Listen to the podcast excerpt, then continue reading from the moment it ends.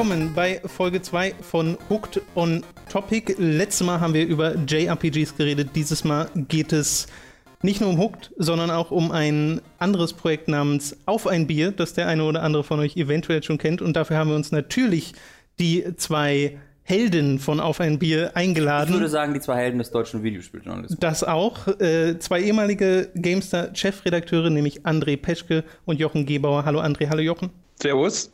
Hallo. Und äh, wir wollen heute einfach mal ein bisschen darüber reden, wie denn auf ein Bier zustande kam, wie denn Hook zustande kam, weil wir sind ja, also es gibt ja gewisse Parallelen. äh, wir kommen beide, äh, beziehungsweise beide, wir kommen alle vier von größeren Spielredaktionen und machen jetzt unsere eigenen Sachen und das auch mit äh, Patreon-Unterstützung, also mit Crowdfunding-Unterstützung. Und das soll so ein bisschen halt ein Gespräch darüber sein, wie das alles vonstatten fand, was ihr dafür Erfahrungen gemacht habt, was wir für Erfahrungen gemacht haben und äh, ja, auch so ein bisschen ein Kennenlerngespräch. Ich meine, äh, Robin, und, ist das grade, äh, Robin und André, ihr kennt euch schon so. Also offiziell kennen wir uns, weil wir mal einen Podcast zusammen aufgenommen genau. haben. Und offiziell ist da einiges gelaufen, okay. worüber ich jetzt nicht sprechen darf rechtlich. Ist ja auch, ja. Habt ihr so eine Jugendschutzkennzeichnung auf iTunes? Äh, wir sind, glaube ich, explicit nur für Erwachsene, weil wir ja. Ja, ja also dann können wir ja drüber reden. Hoffe ich mal. Das, sonst, wenn nicht, wäre es nachträglich dringend nötig. Wollt ihr vielleicht einmal ganz kurz äh, erklären, was ihr da am Laufen habt äh, über Patreon äh, mit Auf ein Bier, was das ist und was das mal werden soll? Ja, sicher. Soll ich? Soll ich? Ja, okay, ja. Komm mal du. Okay. Also auf ein Bier ist quasi das Kern-Podcast-Format. Das machen wir jetzt schon seit April letzten Jahres. Das ist äh, ein Hobbyprojekt gewesen. Das haben wir äh, nebenbei die ganze Zeit gemacht. Und äh, jetzt, nachdem ich die Gamester verlassen habe, im Juni haben wir gesagt, so hier, komm, jetzt machen wir uns da mal fett selbstständig.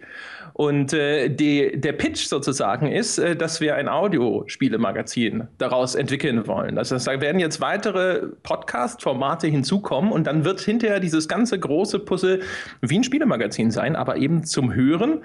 Und äh, die Idee dahinter ist, ist sozusagen zweigeteilt. Also erstens, äh, wenn man sich heutzutage selbstständig macht, muss man ja schauen, wo finde ich denn eine kuschelige Nische, gerade als Zwei-Mann-Team, wo ich vielleicht jetzt nicht in total direkter Konkurrenz zu diesen ganzen etablierten Riesenportalen stehe. Und jetzt im Podcast-Bereich, da ist noch eine Lücke, wo man äh, als kleines, unbedarftes, neues, junges Startup sozusagen noch was werden kann.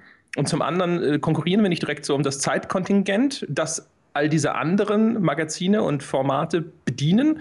Das heißt, du kannst einen Podcast hören beim Joggen, beim Putzen, beim Autofahren und da kannst du halt keine GameStar lesen, du kannst keine äh, Giga-Videos gucken oder du solltest es zumindest nicht und wenn hast du besser eine gute Unfallversicherung. Ja, vielleicht nicht nur beim Autofahren, aber das ist eine andere Geschichte. und äh, ja, und deswegen äh, da glauben wir, dass wir da quasi eine Chance haben.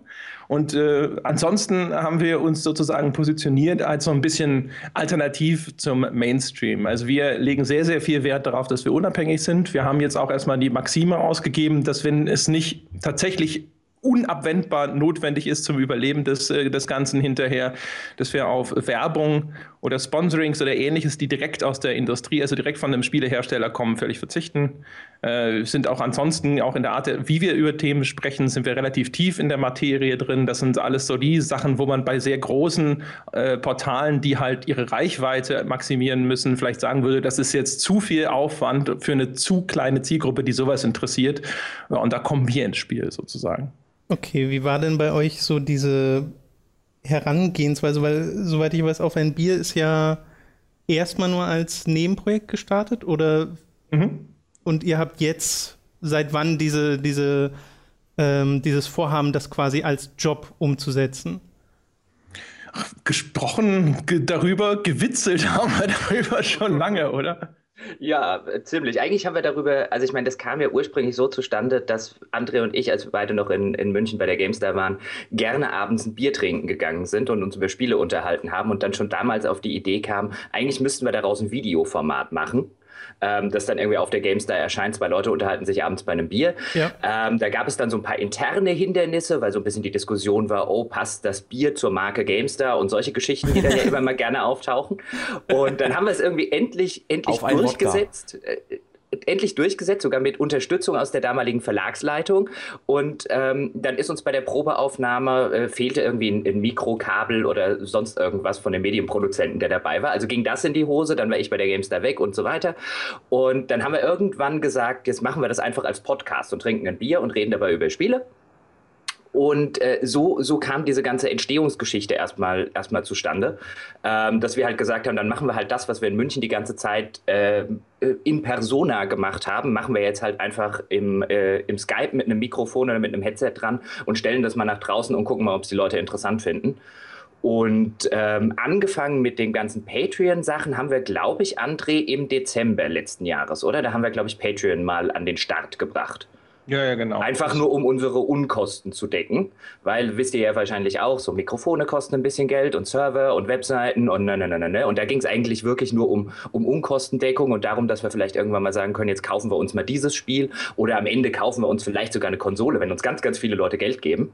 Ähm, und dann hat das so ein bisschen, selbst bis wir an dem Punkt waren, wo André gesagt hat, er geht jetzt von der GameStar weg und wir gucken, ob wir was Eigenes wirklich Selbstständiges auf die Beine stellen können, hat das so ein bisschen eine, eine Eigendynamik angenommen, oder André? Also es war wesentlich erfolgreicher, als wir je gedacht haben. Ja, ganz genau. Also wir, äh, ich meine, gut, wir hatten auch null Erfahrung damit. Und ich sag mal, wir sind natürlich auch sehr Larifari gestartet erstmal. Wir haben gesagt, so hier, äh, wir haben hier, ne, äh, keine Ahnung, Hostingkosten und sonst irgendwas. Die haben wir bisher dann aus eigener Tasche vorgestreckt, aber es wäre eigentlich ganz cool, wenn uns da der ein oder andere vielleicht ein bisschen unter die Arme greifen würde. Und ähm, das hat dann relativ schnell relativ viel Zulauf bekommen, also viel mehr, als wir gedacht haben. Ist natürlich jetzt alles, äh, sage ich mal, jetzt, wenn man, wenn man sich orientiert an den ganz großen Playern, ist es natürlich immer noch winzig klein. Ne? Also wir haben irgendwie 700 paar zerquetschte Unterstützer stand jetzt.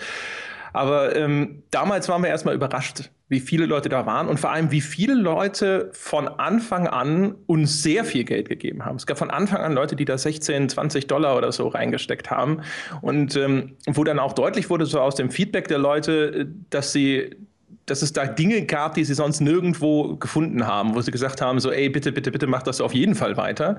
Und äh, als wir dann im zweiten Schritt gesagt haben, jetzt würden wir nicht nur, jetzt geht es nicht mehr nur darum, dass wir weitermachen, sondern dass wir mehr machen und dass wir das ausbauen, ähm, kam dann halt auch relativ schnell sehr viel Zuspruch dazu. Und das war zumindest jetzt im, im ersten Schritt ist es sehr ermutigend. Toi, toi, toi.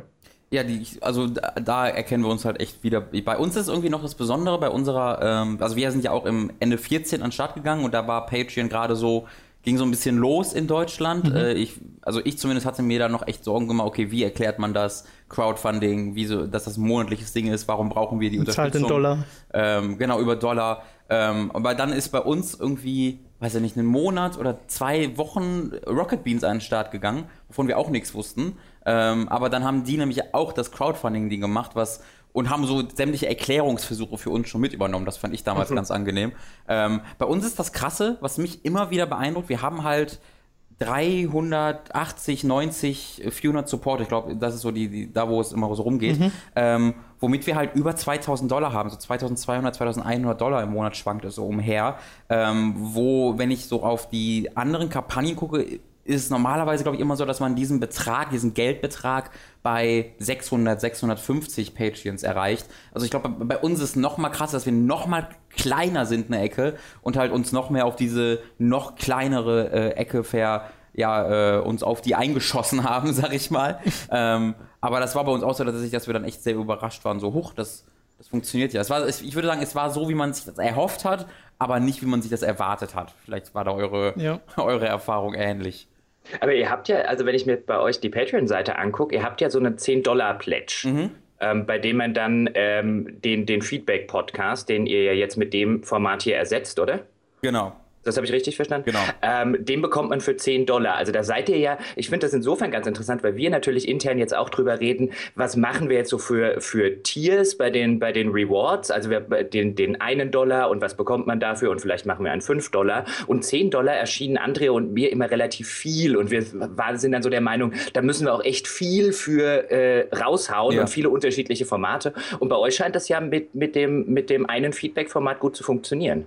Wir hatten vorher noch eine 30-Dollar-Ding drin tatsächlich. Ähm, was ich, was dann, also das war dann ein bisschen zu extrem, was wir da angesagt An haben. der Realität ein bisschen gescheitert. Genau, weil wir haben, halt- also als ich damit an den Start gegangen bin, da hat halt jede Kickstarter-Kampagne, jede Patreon-Kampagne hat halt diese Tiers gehabt und das wirkte wie ein, also das muss man machen, um wirklich Geld einnehmen zu können. So habe ich es im Kopf gehabt.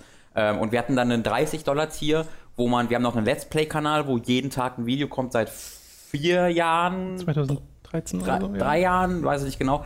Ähm, und da hatten wir gesagt, ihr könnt uns da ein Spiel sagen und das müssen wir durchspielen. Äh, ohne irgendwelche irgendwie Sachen. Wir haben gesagt, ab vi- 40 Stunden gucken wir vielleicht nochmal. Nee, nee, wir haben gesagt, es darf nicht länger als 30 Stunden sein. Und der Gedanke war halt, das werden so wenig Leute machen. Ja. Da, da haben wir dann drei Spiele oder sowas und das äh, kriegt man auch hin in einem managebaren Ja. Zeitraum. Und wir sitzen halt jetzt Wir spielen diese Spiele äh, immer noch. immer noch an diesen, an diesen Titeln, die wir da äh, spielen sollen und haben dann einfach gesagt, okay, das ist halt unrealistisch, da so ein krasses äh, Ding zu geben, wo halt dann auch der Aufwand entsprechend hoch ist.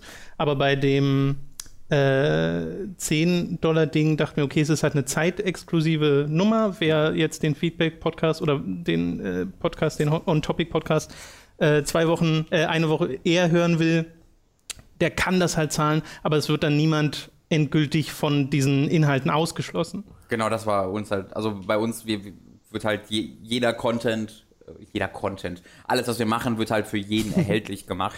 Ähm, und bei dem Feedback-Podcast habe ich so das Gefühl, ich glaube nicht, dass jemand sagt, der eigentlich 2 Dollar geben wollte, oh, da bekomme ich den Podcast eine Woche früher, jetzt gebe ich 10, sondern es ist, glaube ich, eher so eine kleine, ähm, naja, da, da erkennen wir halt an, dass das die uns echt viel gegeben haben und wir geben denen irgendwas ein bisschen früher, ohne dass das jetzt für uns einen Mehraufwand bedeuten würde oder so. Weil wir, wir wollen halt wenig machen, dass das dann, äh, dass halt so eine Zweiklassengesellschaft äh, gemacht wird. Das seht ihr auch, das macht ihr auch ein bisschen anders, ne?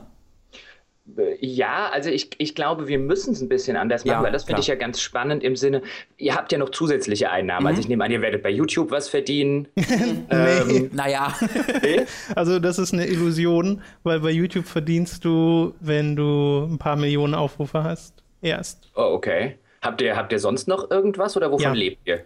Äh, das ist äh, Affiliate-Kram tatsächlich von Amazon und Audible. Das äh, bringt ordentlich was rein. Ansonsten suchen wir gerade halt auch Sponsoren, weil wir halt auch sagen, okay, das ist zwar haltbar, was wir gerade machen, aber äh, ist jetzt nicht unbedingt der krasseste Lebensstandard, den man äh, sich erfüllt. Und man kann auch nicht momentan reinvestieren, was ein bisschen schade ist, weil im Optimalfall will man sich ja auch mal eine bessere Kamera oder sowas holen, um die Qualität der Videos zu verbessern. Oder hast du nicht gesehen, halt ein bisschen reinvestieren. genau, wir sind halt so auf plus minus null, Ja. äh, ohne, ohne irgendwelche Sponsoren, also nur mit Affiliate und mit äh, dem bisschen, was bei YouTube anfällt und Patreon. Da kommen wir auf plus minus null mit einem Gehalt, mit einem äh, kleinen, sehr kleinen Gehalt für uns, wovon wovon man aber überleben kann.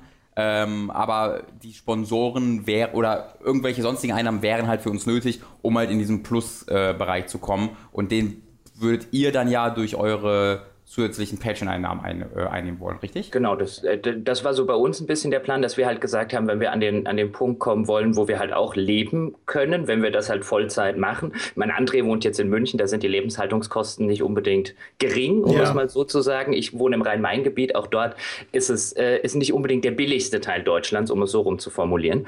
Und ähm, dann kamen wir halt an den Punkt, wo wir halt sagen, also mit, mit dem, was wir jetzt gerade bei Patreon einnehmen, selbst wenn wir jetzt noch, äh, wir sind jetzt auch auf der Suche nach äh, Sponsoren oder gucken oder loten das zumindest mal aus.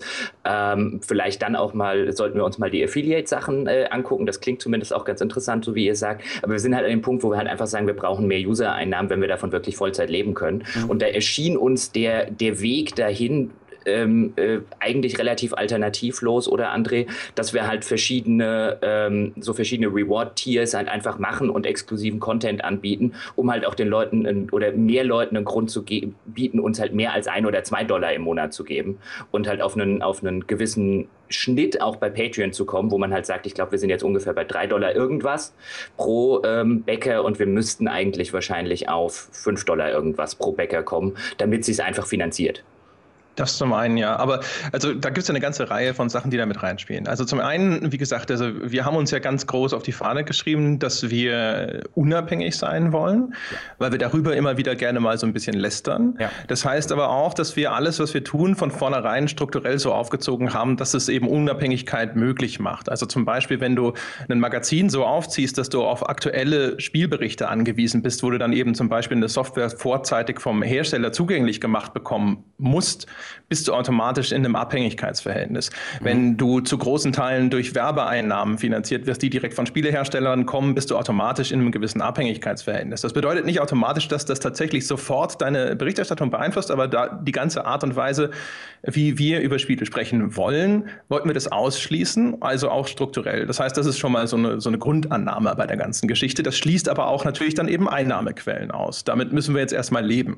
Dann äh, das Zweite ist, dass wir natürlich jetzt nicht irgendwelche YouTube-Stars oder so sind. Also es gibt jetzt, glaube ich, nicht so viele, die uns jetzt äh, rein als Personality oder sowas unterstützen. Das heißt, es kommt sehr stark auf den Mehrwert durch das Angebot an.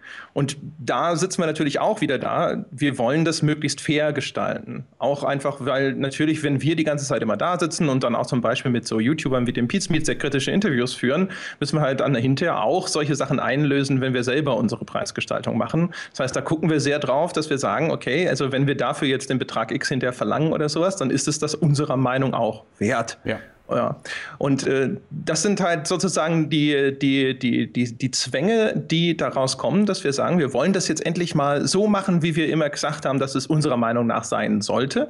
Und wo vielleicht viele aber auch immer gesagt haben, sowas geht ja gar nicht. Ja? Und das ist jetzt sozusagen der Versuch, den Gegenbeweis anzutreten. Da wird es sicherlich die eine oder andere Stelle geben, wo man hinterher vielleicht Kompromisse finden muss, wo man halt sagen muss, ja, okay, das ist jetzt halt von mir aus äh, ne, für, nur für 10 Dollar Unterstützer und äh, keine Ahnung, da, die, manche sagen halt so, ja, das ist aber jetzt noch nicht der Gegenwert. Und wir sagen, ja, aber sorry, der muss es sein, weil da fließen halt von mir aus drei Wochen Arbeit rein von einer einzelnen Person. Aber da gucken wir erstmal. Also wie gesagt, im Moment sind wir da relativ zuversichtlich, weil einfach das Feedback und der, der Goodwill der Leute ist äh, erstaunlich groß, weil wir das Gefühl haben, dass es momentan da eine Lücke gibt in der Art und Weise, wie über Spiele gesprochen wird, die wir ausfüllen. Äh, dazu zwei Sachen. Zum einen bei, dem, bei der Werbungs- Nummer sehen wir das ganz genauso, dieses, okay, wir verzichten auf äh, Werbeeinnahmen oder Werbepartner innerhalb der Spielebranche, gerade auch weil du, äh, selbst wenn man das ja in der Redaktion hat, gibt es ja normalerweise eine Sales-Abteilung, die sich darum kümmert, um die Akquise mit den Publishern oder sonst was. Das heißt, es ist im besten Falle Redaktion und das ist komplett getrennt voneinander. Im besten so, Fall. Im besten Fall. sodass du diesen Fall. Interessenskonflikt da möglichst nicht hast. Den gäbe es ja bei uns nicht, weil wir sind ja nur zu zweit und bei euch ist ja genau das Gleiche. Äh, das heißt, aus dem Grund geht das schon mal an und für sich nicht. Und wir versuchen dann halt Sachen außerhalb der direkten Spielebranche, die halt unser Hauptthema ist, äh, zu finden, was sich nicht allzu leicht herausstellt. Ja. Deswegen sind auch wir da sehr abhängig von Patreon, von den Usern, von dem Wohlwollen. Und ich glaube, äh, und ich glaube, das ist auch bei euch so, das hängt schon sehr stark von den Persönlichkeiten ab, weil äh, ich meine, gerade in den letzten Wochen habe ich auch verstärkt angefangen, euren Podcast zu hören und das halt vor allem wegen euch, weil ich eure Meinung hören möchte und ich glaube, dass ihr mir so ziemlich jedes Thema innerhalb des, der, der, der Spieleindustrie unterhalten verkaufen könnt. Und das heißt, wenn ich euch unterstütze, dann unterstütze ich ja wirklich euch beide. Und danach kommt dann der Inhalt, den ihr bietet. Und wenn das jetzt natürlich totaler Schmuh wäre, dann würde ich das auch nicht mehr hören wollen. Aber äh, dadurch, dass ich ja, und so geht es dann wahrscheinlich vielen eurer äh, Follower, das Vertrauen habe, kommt diese Frage gar nicht auf. Ja, ich glaube auch genau die Transparenz ist da das A und O und da, also da sind wir halt von Anfang an sehr, sehr, sehr, sind sehr wichtig und ich meine, ihr seid ja sogar noch einen Schritt weiter gegangen, ihr habt ja sogar eure gesamte Planung für dieses, für dieses Projekt in einen Podcast verwandelt, was ich super interessant fand, weil dieses Gespräch, also um das mal zu, zu, erklären, falls ihr das nicht gehört habt, an die Zuhörer, ähm, sie haben halt ihre Planung, was sie aus dem Bit Patreon machen können und auf was sie sich da erwarten können, in einem Podcast aufgenommen, dieses Gespräch und dann auch veröffentlicht. Und das war halt für mich so unglaublich interessant, weil das wirklich halt exakt eins zu eins die gleich, das gleiche Gespräch war, das wir zwei eben auch vor äh, zwei, zweieinhalb, vor zwei Jahren, mein Gott, nee, doch, Nee, ist schon eine ganze Weile her. Ja. Mann, äh, Folge geführ, geführt haben. Ähm, und Aber da ich war da also, teilweise noch angestellt, deswegen hätten wir das schlecht veröffentlicht. Ja, das stimmt. das wäre vielleicht ein bisschen weird gewesen, wenn dann bei Giga der Podcast gekommen wäre, wie wir uns uns selbstständig machen wollen. Ähm, aber da fand ich halt das Interessante, da, da wirkt es auf mich immer so, als ob äh, Jochen, du tatsächlich sehr also optimistisch mit dem ganzen Thema umgegangen bist und gesagt hast, das sollte auf diese und diese Art und Weise gehen. Also jetzt nie einfach sinnlos optimistisch, sondern immer begründeter Optimismus, während äh, andere du dann immer so ein bisschen versucht hast, äh, äh, sagen wir mal, entweder pessimistisch sein oder realistisch. Ähm, wie seht ihr das denn heute? Hat sich da eine Seite bewährt? Ist, hat sich das irgendwie in der Mitte getroffen, die, die Realität? Wie seht ihr das? André? Also ich, das Ding ist also, ich weiß gar nicht, ich glaube, wir, wir sind beide sehr stark getragen von Optimismus. Das sieht man alleine daran, dass wir es überhaupt versuchen. Definitiv, ja, klar. äh, insofern, äh, weiß ich gar nicht. Also in dem Gespräch äh, war es tatsächlich so, ich habe äh, auch so im Sinne der Transparenz versuche ich immer den Leuten auch so ein bisschen zu schildern, wie das so emotional abläuft bei uns. Und da war ich natürlich jetzt auch in einer ganz anderen Situation als Jochen. Jochen hatte die GameStar, also sozusagen den großen Spieleverlag, jetzt schon eine ganze Weile verlassen, hatte sich ja eigentlich schon selbstständig gemacht. Er ist ja Freiberufler. Und ich, ich war mal Gesellschafter und Geschäftsführer bei äh, den, meinem eigenen Online-Magazin, mhm. hatte aber da zum Beispiel jetzt nicht viel mit Buchhaltung und so zu tun. Das heißt, diese ganze ganze Selbstständigkeitsgeschichte. Und das löste bei mir erstmal ganz viele Ängste aus, weil ich da saß und dachte, scheiße, ich weiß überhaupt nicht, wie das funktioniert. Und du hörst immer wieder Geschichten von kleinen Unternehmen, die dann nach einem Jahr auf einmal irgendeine Scheiße übersehen haben und dann von so einer Steuerschuldwelle total platt gemacht wurden. Und äh, was passiert eigentlich und sonst irgendwas. Und du sitzt äh, in München und äh, du, du, du gehst quasi von einer der bestbezahlten Positionen, die du haben kannst als jemand, der als Spielejournalist tätig ist, jetzt in ein Loch aus nichts. Ja. Wie lange halten überhaupt deine Ersparnisse? Nehmen wir mal an, du kriegst gar kein Geld, weil jetzt muss ich mich um so eine Förderung beim Arbeitsamt für Gründer bewerben. Aber nehmen wir mal an, die wird nicht bewilligt. Was passiert denn dann? Wann bist du pleite? Ja, äh, wenn all deine Ersparnisse aufgebraucht sind, die eh nicht so üppig sind, was passiert denn dann? Und wie findest du, findest du überhaupt einen neuen Job? Was sind denn deine Alternativen? Und, und, und, und, und. Das heißt, man sitzt so äh, da erstmal, ist einerseits konfrontiert, finde ich jetzt zumindest so, also aus meiner Perspektive war das so, mit so einer gewissen Existenzangst und äh, will dann sowas starten, was so ungewiss ist. Und das ist tatsächlich erstmal eine Situation, wo du dann halt auch, also das geht mir so zumindest, ich muss mir das dann möglichst realistisch und vielleicht sogar ein bisschen pessimistisch auslegen und mir mal angucken, wie sieht denn die Faktenlage aus? Ist das total deprimierend oder nicht? Und das war so ein bisschen auch die Position heraus, aus der ich da immer gesprochen habe und gesagt habe, so ja, aber hier und hier und hier und dann könnte das und das und das und das. Und äh, ich glaube, vielleicht ist einfach, weil Jochen, weil er einfach auch mit Selbstständigkeit einfach schon eine viel ja, vertrauter ist und da fester im Sattel sitzt als ich und sowas, deswegen hat er da wahrscheinlich eine entspanntere Sicht auf das Ganze. Ja, um, um es so zu sagen. Ähm, ich glaube auch sowieso, dass, also André ist, glaube ich, auch generell eher jemand, der immer mal gerne des Teufelsadvokaten spielt. Ich glaube, das spielt da auch schon eine Rolle und André neigt auch so ein bisschen zum, zum Tiefstapeln. Ich meine, eines der, äh, bei André weiß man halt, wenn er zum Beispiel über ein Spiel sagt, es sei nicht ganz scheiße, dann ist das ein ziemlich großes Lob. ja, also, dann reden Ach, wir schon so über. war das bei Half-Life 2 gemeint. Jetzt genau. verstehe ich dann reden wir auf jeden Fall über einen 80er-Titel, um in so einem Wertungssystem zu bleiben, wenn es nicht ganz scheiße ist. Und ich glaube, das, das spielt da durchaus auch eine Rolle, dass es vielleicht bei, bei manchen Leuten dann so ankommt, als sei er eher so ein bisschen der, der Bedenkenträger, einfach weil es auch zumindest zum Teil so ein bisschen seiner Art entspricht, einfach erstmal immer tief zu stapeln und dann hoch zu gewinnen. Hoffentlich in dem, in dem Fall. Ja. Aber ich mache mir da wirklich relativ wenig Gedanken. Also ich meine, es mag sein, dass wir unsere ambitionierten Ziele nicht erreichen. Ich glaube nicht, dass wir mit dem, also ich meine, wir sind mittlerweile schon, ich glaube, wir sind jetzt bei 2500 Dollar monatlich, also die, die wir auch ausbezahlt bekommen. Bei Patreon wird ja immer erstmal nur angezeigt, was wir tatsächlich kriegen und ja. ihr, was ihr kriegt und nicht, also da sind ja schon die Gebühren, die Patreon nimmt, zum Beispiel abgezogen. Ähm, also der, der Bruttobetrag, um es so zu formulieren, ist ja noch, ist ja noch höher, aber wir sind, glaube ich, bei dem, bei dem Auszahlungsbetrag jetzt bei 2500 Dollar. Das heißt, wir sind schon an einem Punkt, ähm, wo wir nicht komplett auf die Nase fallen werden. Also wir werden wahrscheinlich nicht reich werden und das mag sein, dass man selbst, wenn es sich jetzt gar nicht weiterentwickeln würde, wovon ich nicht ausgehe, sind wir aber nicht an dem Punkt, wo wir, glaube ich, jeder äh, an seine, ganz tief an die Ersparnisse rangehen müssten. Ja. Da sind wir jetzt schon. Deswegen bin ich relativ zuversichtlich, dass selbst wenn wir, wenn wir die ambitionierten Ziele nicht erreichen, wenn wir nicht irgendwann auf 5000 Euro User-Einnahmen kommen, ähm, wir vielleicht irgendwann an dem Punkt sind, wo wir sagen, okay, Vollzeit trägt sich das nicht, wir müssen das wieder auf ein Hobby-Niveau zurückfahren. Das kann natürlich immer sein. Ähm, aber ich glaube nicht, dass wir jemals an den Punkt kommen oder dass ihr jemals an den Punkt kommt, wenn ich mir äh, eure Unterstützer angucke, dass man halt einfach sagt, äh, wir sind total damit auf die Nase gefallen und wir mussten jetzt irgendwie an 5000 Euro an unseren Ersparnissen rangehen und äh, äh, wir sind in der Existenzkrise, so wie André das jetzt gerade ein bisschen ähm, seine Ängste geschildert hat. Ich glaube nicht, dass wir da hinkommen ähm, und deswegen sehe ich das eigentlich relativ ähm, entspannt, weil ich mir zumindest für meinen Teil auch immer denke, wenn ich wieder einen Job brauche, kriege ich einen Job. Und ich glaube, ja, auch André genau. kriegt wieder einen Job. Also dann würde ich mir, ich mache mir da bei mir relativ wenig Gedanken, weil ich weiß, was ich kann und ich weiß, was ich nicht kann. Ja. Aber ich weiß, dass das, was ich kann, gut genug ist, um wieder einen Job zu finden. Und ich glaube, bei André ist das, das, ist das genau das Gleiche. Deswegen ähm, kann ich diese, diese Ängste verstehen, weil man in was reinkommt, was man mit der Selbstständigkeit einfach noch nie gemacht hat. Mhm. Ähm, aber ich glaube nicht, dass man da äh, mit irgendeiner Existenzangst an, dieses, an solches so ein Projekt rangehen müsste. Oder wie war das bei euch? Hattet ihr so äh, äh Ängste, wie sie jetzt André schildert? Also ich glaube, wir sind da beide relativ ähnlich rangegangen nach dem Motto, wir probieren es jetzt einfach mal. Und ja. wenn es nicht geht, dann geht es halt nicht. Und dann machen wir, suchen wir uns halt wieder äh, die normalen, in Anführungszeichen, äh, Jobs.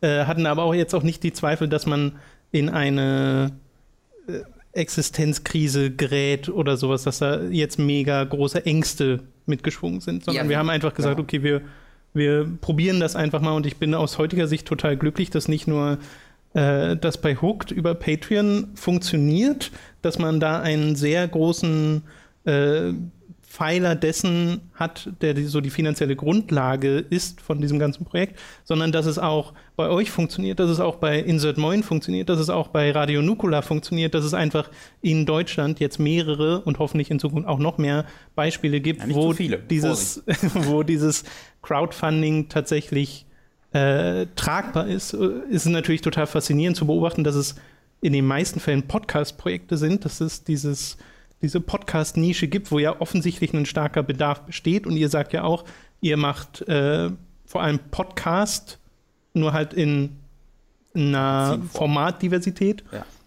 Äh, während wir gesagt haben, okay, wir machen so alles so ein bisschen. Also an und für sich machen wir ja noch das, was wir auch bei Giga gemacht haben, nur in kleinerer Form und Themen ungebunden. Und uns war ja da auch so diese Unabhängigkeit sehr wichtig, dass wir jetzt nicht sagen müssen, okay, Spiel XY kommt an dem Tag raus und dann muss alles stehen zu diesem Spiel. Ja. Das wollten wir ja auch ganz äh, bestimmt nicht. Ja, diese, diese, also diese Freiheit zu, zu sagen, ey, ich mache jetzt ein äh, halbstündiges Video, also das habe ich jetzt schon öfter mal als Beispiel angeführt, weil das einfach von geschäftlich so unbegründbar ist. Ich habe jetzt ein halbstündiges Video über die Zero Escape Serie gemacht. Äh, ist eine Visual Novel Serie, nein, nein, nein, wird das Reward und jetzt ähm, Zero Time Dilemma. Und da habe ich halt ein halbstündiges äh, Video draus gebastelt, also vorproduziert, wahnsinnig aufwendig, ähm, was halt dann 4000 Leute gucken. Und das wusste ich auch schon vorher. Dass, also wir haben schon allgemein jetzt keine 20.000 Klicks, mhm. ähm, aber ich wusste, wenn ich jetzt ein Video über diese Serie mache, wird das nochmal die Hälfte gucken von den Leuten, die wir normalerweise haben.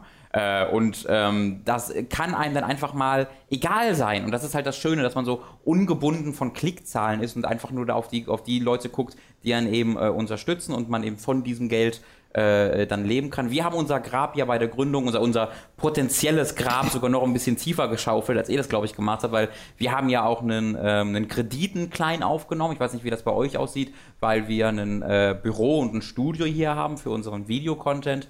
Ähm, und da haben wir, also das war halt ein sehr kleiner Kredit für, wenn man von Geschäftsgründung äh, spricht ähm, war so ein Kredit, wo wir gesagt haben, den könnten wir, auch wenn das jetzt alles sofort crasht und burnt, noch äh, privat abbezahlen, wenn wir halt dann uns einen anderen Job widerrufen. Dazu muss man ähm, aber wahrscheinlich sagen, dass das in Berlin deutlich äh, ja, das war absurd. Freundlicher ja. ist, äh, umzusetzen, rein finanziell, äh, auch wenn man sich ein Büro sucht oder sowas. Genau, also oder überhaupt diesen Kredit zu bekommen. Also wir sind halt wirklich zu einer Bank gegangen, Und haben denen gesagt, ey, wir wollen hier über Videospiele berichten, wir können das ganz gut. Das ist der exakte wir mussten, Wortlaut. Wir mussten, ja, wir mussten ein Formular ausfüllen und dann hatten wir die Kohle plötzlich. Da war kein Businessplan nötig. Das war eigentlich ein bisschen absurd, wie einfach das dann tatsächlich im Endeffekt war. Ähm, es aber, gab schon eine Art Businessplan, aber. Ja, eine Art, aber, aber nichts wirklich eigenproduziertes, sondern halt was Ausgefülltes. Äh, habt ihr da sonst noch irgendwie euch irgendwo dran gebunden oder seid ihr da wirklich komplett frei? Also wir sind, wir haben keinen Kredit aufgenommen. Ich muss jetzt auch ehrlich sagen, ich bin also einfach von, äh, ich war noch nie in der Situation, dass ich es hätte gemusst. Also ich will jetzt auch gar nichts Negatives sagen, aber ich, bei mir sträubt sich immer so alles, wenn es zu, wenn es zum Thema äh, Geldleihen geht. Ja. Ich mache das so ungern. Ähm, deswegen haben wir auch, glaube ich, noch, wir haben, glaube ich, nicht einmal drüber geredet, aber wir, wir haben natürlich jetzt auch nicht das Problem, uns ein, ähm, ein Studio oder ähm, ein Büro einrichten zu müssen, einfach weil wir so weit voneinander entfernt wohnen und weil keiner von uns Lust hat, in die Stadt des anderen zu ziehen, ähm, dass, wir, dass wir erst gar nicht in diese, in diese Schwulität reinkommen, ja. ähm, sowas machen zu müssen. Ich glaube, wenn wir jetzt nah beieinander sitzen würden, weiß nicht, wie André das sieht, ähm, dann wäre das durchaus was, was ich jetzt zumindest schon längst mal in den Raum gestellt hätte, ob wir nicht hingehen und sagen, wir äh, mieten uns irgendwo einen kleinen Büroraum, wo wir Dinge zusammen aufnehmen können, wo wir uns ab und zu mal äh, äh, auch persönlich austauschen können. Ähm, weiß nicht, da, da finde ich, macht das Sinn, wie wie jetzt bei euch beiden, wenn ihr beide in Berlin wohnt. Bei uns beiden würde das keinen Sinn machen. Und ich glaube, die, die einzige Sache, die wir jetzt wirklich am Bein haben im Sinne von einem, da haben wir uns jetzt auf irgendwas committed, wie ihr jetzt bei dem Kredit, dürfte das sein, was jetzt halt André gerade ähm, macht mit dem Arbeitsamt und mit dem Gründerzuschuss. Mhm. Ja, genau. Also wenn wir in der, in der gleichen Stadt wären, würden wir das wahrscheinlich auf jeden Fall zumindest versuchen. Das würde ja zum Beispiel wahnsinnig helfen bei all unseren Technikproblemen. Also wir haben jetzt natürlich dadurch, dass wir so weit auseinander sind und das dann jetzt beide aus dem Homeoffice raus machen müssen, haben wir natürlich sehr, sehr viele Probleme, wo es jetzt darum geht, verdammt nochmal, ne, es halt, weil ich in meiner Küche aufzeichnen muss. Wie können wir das in Zukunft verbessern? Äh, was kann man da hinterher kaufen? Oh scheiße, was kostet das denn? Denn? Das ist ja unfassbar und so weiter und so fort. Äh, äh, das ist tatsächlich was. Also das sind so Sachen, die jetzt natürlich erst überhaupt mittel- bis langfristig für uns dann hinterher zum Thema werden, weil das einfach von, der, von den Kosten so hoch ist. Und äh, ansonsten haben wir bislang alles, was an, an Investitionen war, und das ist bislang überschaubar, tatsächlich halt meistens einfach aus unseren privaten Ersparnissen vorfinanziert. Äh, habt ihr denn ich meine, bei dir, André, ist es ja jetzt noch nicht so lange her, aber äh, bei Jochen vielleicht, äh, wobei ich da jetzt auch nicht weiß, wie deine äh, Arbeitssituation unmittelbar nach GameStar aussah, dass ihr das vermisst, in ein Büro zu gehen und mit Leuten zu quatschen und einfach diesen Arbeitsort getrennt zu haben vom Homeoffice? Also mir geht's, also offen gestanden vermisse ich Büro nicht. Ich mhm. bin, mhm. also ich habe auch, bevor ich bei der bei der GameStar Fest angefangen habe, habe ich lange Jahre als Freiberufler hier aus dem Homeoffice gearbeitet. Und für mich persönlich ist so eine Homeoffice-Arbeit die vernünftigste, weil da kriege ich am, da kriege ich tatsächlich am meisten weggearbeitet. Mhm. Ähm, und ich brauche offen gestanden auch den, den täglichen Austausch und dieses tägliche, ich komme ins Büro und ich rede mit den Kollegen und dann quatscht man in der Küche über dies und über jenes. Das brauche ich nicht so unbedingt. Dann gehe ich lieber abends mit Kumpels weg ähm, für, den, für, diese, für diesen sozialen ähm, Effekt. Ich bin allerdings der Meinung, und andere und ich äh, streiten ist jetzt zu viel gesagt, aber wir kabbeln uns manchmal darüber, dass ich schon der Meinung bin, dass Andre und ich uns häufiger ähm, in Persona treffen und brainstormen sollten, weil das für mich einfach hundertmal besser funktioniert als im Skype oder am Telefon. Ähm, gerade gerade wenn es jetzt wirklich um Brainstorming, was machen wir für neue Formate, was könnte man aus Format X machen, worüber könnten wir demnächst mal podcasten, einfach ein paar Ideen spinnen. Da bin ich schon eher der Typ, der dazu neigt, das in Persona zu machen und jetzt nicht am Telefon, wo es kommt noch hinzu, es ist ganz witzig, dass ich jetzt mit Podcasten ausgerechnet versuche, mein Geld zu verdienen, weil ich immer telefonieren gehasst habe. Und immer, die, und immer so jemand war so, ich rede doch nicht eine Stunde mit jemandem am Telefon ich bin doch keine Frau, okay, das war äh, so, so in dem Dreh. Ja. Ähm, äh, äh ich paraphrasiere mich gerade selbst als sexistisch. ähm, man kann das auch, ja, man kann sich auch mal selbst verarschen. Ähm, und André so ein bisschen jemand ist, der halt immer sagt, hey, das können wir doch jetzt auch per Skype machen. Da muss doch jetzt keiner extra nach München fahren oder ich irgendwie nach Darmstadt fahren und dann haben wir da äh, ab und zu mal da so eine leichte, leichte Kabelei. Aber letztlich, also ich vermisse das Büro nicht. Ich könnte jetzt allerdings mir denken, dass André da eher ein bisschen anders gestrickt ist. Ja, also das Büro per se, ich vermisse tatsächlich so ein bisschen mein Videoteam. Ne? Also das ja, waren halt einfach äh, coole Menschen und äh, mit denen dann jeden Tag einfach da zusammenzuarbeiten, das war geil. Aber ähm, also das, das, Homeoffice per se ist ehrlich gesagt kein Problem für mich. Damals bei Krawall zum Beispiel habe ich auch relativ viel von zu Hause aus gearbeitet. Ich bin da eigentlich auch bei Jochen. Also es gibt bestimmte Dinge, die kann ich zum Beispiel effizienter nachts machen. Also mhm. ich bin tatsächlich jemand, der gerne so von 22 Uhr bis 2 Uhr morgens dann äh, Dinge erledigt. Und da bin ich dann so äh, vom Mindset her, zum Beispiel, wenn es ums Schreiben geht oder auch so ums Konzeptionieren und ähnliches, da bin ich irgendwie gut drin. Das ist so die Tageszeit, wo das bei mir einfach gut läuft. Und das habe ich auch schon zu Bürozeiten dann einfach gerne mal zu Hause einfach so gemacht. Ne? Dann, äh, das haut man dann halt eben oben drauf. Ich habe jetzt gleich von Anfang an äh, mir angewöhnt, weiter so aufzustehen, als würde ich zur Arbeit gehen. Weil ich gar nicht in irgendeinen Freiberufler ist ja alles egal, Trott reinkommen wollte. Also ich stehe weiter um halb acht auf. Und dann äh, trinke ich halt Kaffee und gucke so rum und so und mache das einfach. Einfach nur, weil ich der Meinung war, dass es wahrscheinlich gesünder ist, wenn ich mir da erst gar nicht irgendwas angewöhne, wo dann der Tag um halb zwölf losgeht. Äh, das ist nur so eine Vorsichtsmaßnahme, wenn man so will. Und äh, ansonsten ist es halt so, die ganze Infrastruktur sozusagen stimmt hier noch nicht. Ich habe mir jetzt die Woche zum Beispiel tierisch den Rücken verzogen, weil ich halt irgendwie acht Stunden auf so einem Küchenstuhl gearbeitet habe oh und nicht auf einem Bürostuhl, weil ich halt äh, ja, der steht halt da. Und auf dem sitzt man sonst immer mal eine Stunde und schaut auf den Laptop und das geht alles. Und wenn du jetzt auf einmal Vollzeitarbeit darauf verrichtest, stellst du fest, dass dieses äh, Möbelstück dafür nicht gemacht ist. Mhm. Ich muss übrigens eine Sache noch kurz zu dem, zu dem halb neun oder so aufstehen äh, äh sagen. Ich finde ja, wer im Homeoffice arbeitet, das ist, das ist ungehörig, um diese Uhrzeit schon aufzustehen. ich finde es sehr schön, sehr find das sehr schön dass, dass Robin im äh, Vorgespräch, das wir per E-Mail geführt haben, auch irgendwie, ich äh, krieg's nicht mehr ganz zusammen, aber paraphrasiert gesagt hat, vor 11 Uhr nehmen wir hier gar nichts auf. Weil vorher also fällt ich, er nicht aus ich muss, da, ich muss es wirklich auf mich beziehen. Ich wollte gerade sagen, okay. das liegt halt an der einen Hälfte des Hook-Teams, äh, weil bei mir ist es auch so, ich habe lieber diesen diesen Standardbüro, äh, diesen Zeitraum äh, und genieße aber auch sehr, dass, dass wir hier ein Büro haben. Ich muss aber sagen, das Großraumbüro vermisse ich jetzt auch nicht, in dem wir bei, äh, bei Giga gearbeitet haben. Das hier ist ja sehr, also sehr unfassbar gemütlich. Wir haben das ja selbst eingerichtet. Es ist quasi eine halbe Wohnung an und mhm. für sich, äh, das, was wir hier haben. Und wir sind auch nur zu zweit. Und man muss jetzt nicht auf mega viele Leute achten und es ist auch ein bisschen Unordnung, aber es ist eine gemütliche Unordnung und äh, da kommt halt keiner und haut einem auf die Finger. Das heißt, das hier ist total gemütlich, aber ich mag halt diese Trennung einfach noch so ein bisschen zu haben zwischen Arbeit und äh, zu Haus, auch wenn äh, die de facto gar nicht so wirklich existiert, diese Trennung, weil ich ja auch noch oft von zu Hause dann anfange, Sachen zu schreiben oder sowas. Das passiert halt einfach. Also du bist auch eher der Spätanfänger, Jochen. Äh, ja, unbedingt. Also es, es, ist tatsächlich besser geworden in meiner freiberuflichen Zeit, bevor ich bei der GameStar angefangen habe. Da habe ich mir dann tatsächlich zwei Jahre lang so ein bisschen das frühe Aufstehen angewöhnen müssen. Aber da war so mein normaler Tagesablauf, dass ich irgendwann so um eins aufgestanden bin, weil ich tatsächlich genau wie André am besten nachts arbeiten. Gerade wenn es ums Schreiben geht, dann habe ich meine Ruhe. Ja. Ähm, und dann äh, hatte ich sehr häufig so einen Trott, weil ich da sehr viel geschrieben halt habe für GameStar und Co.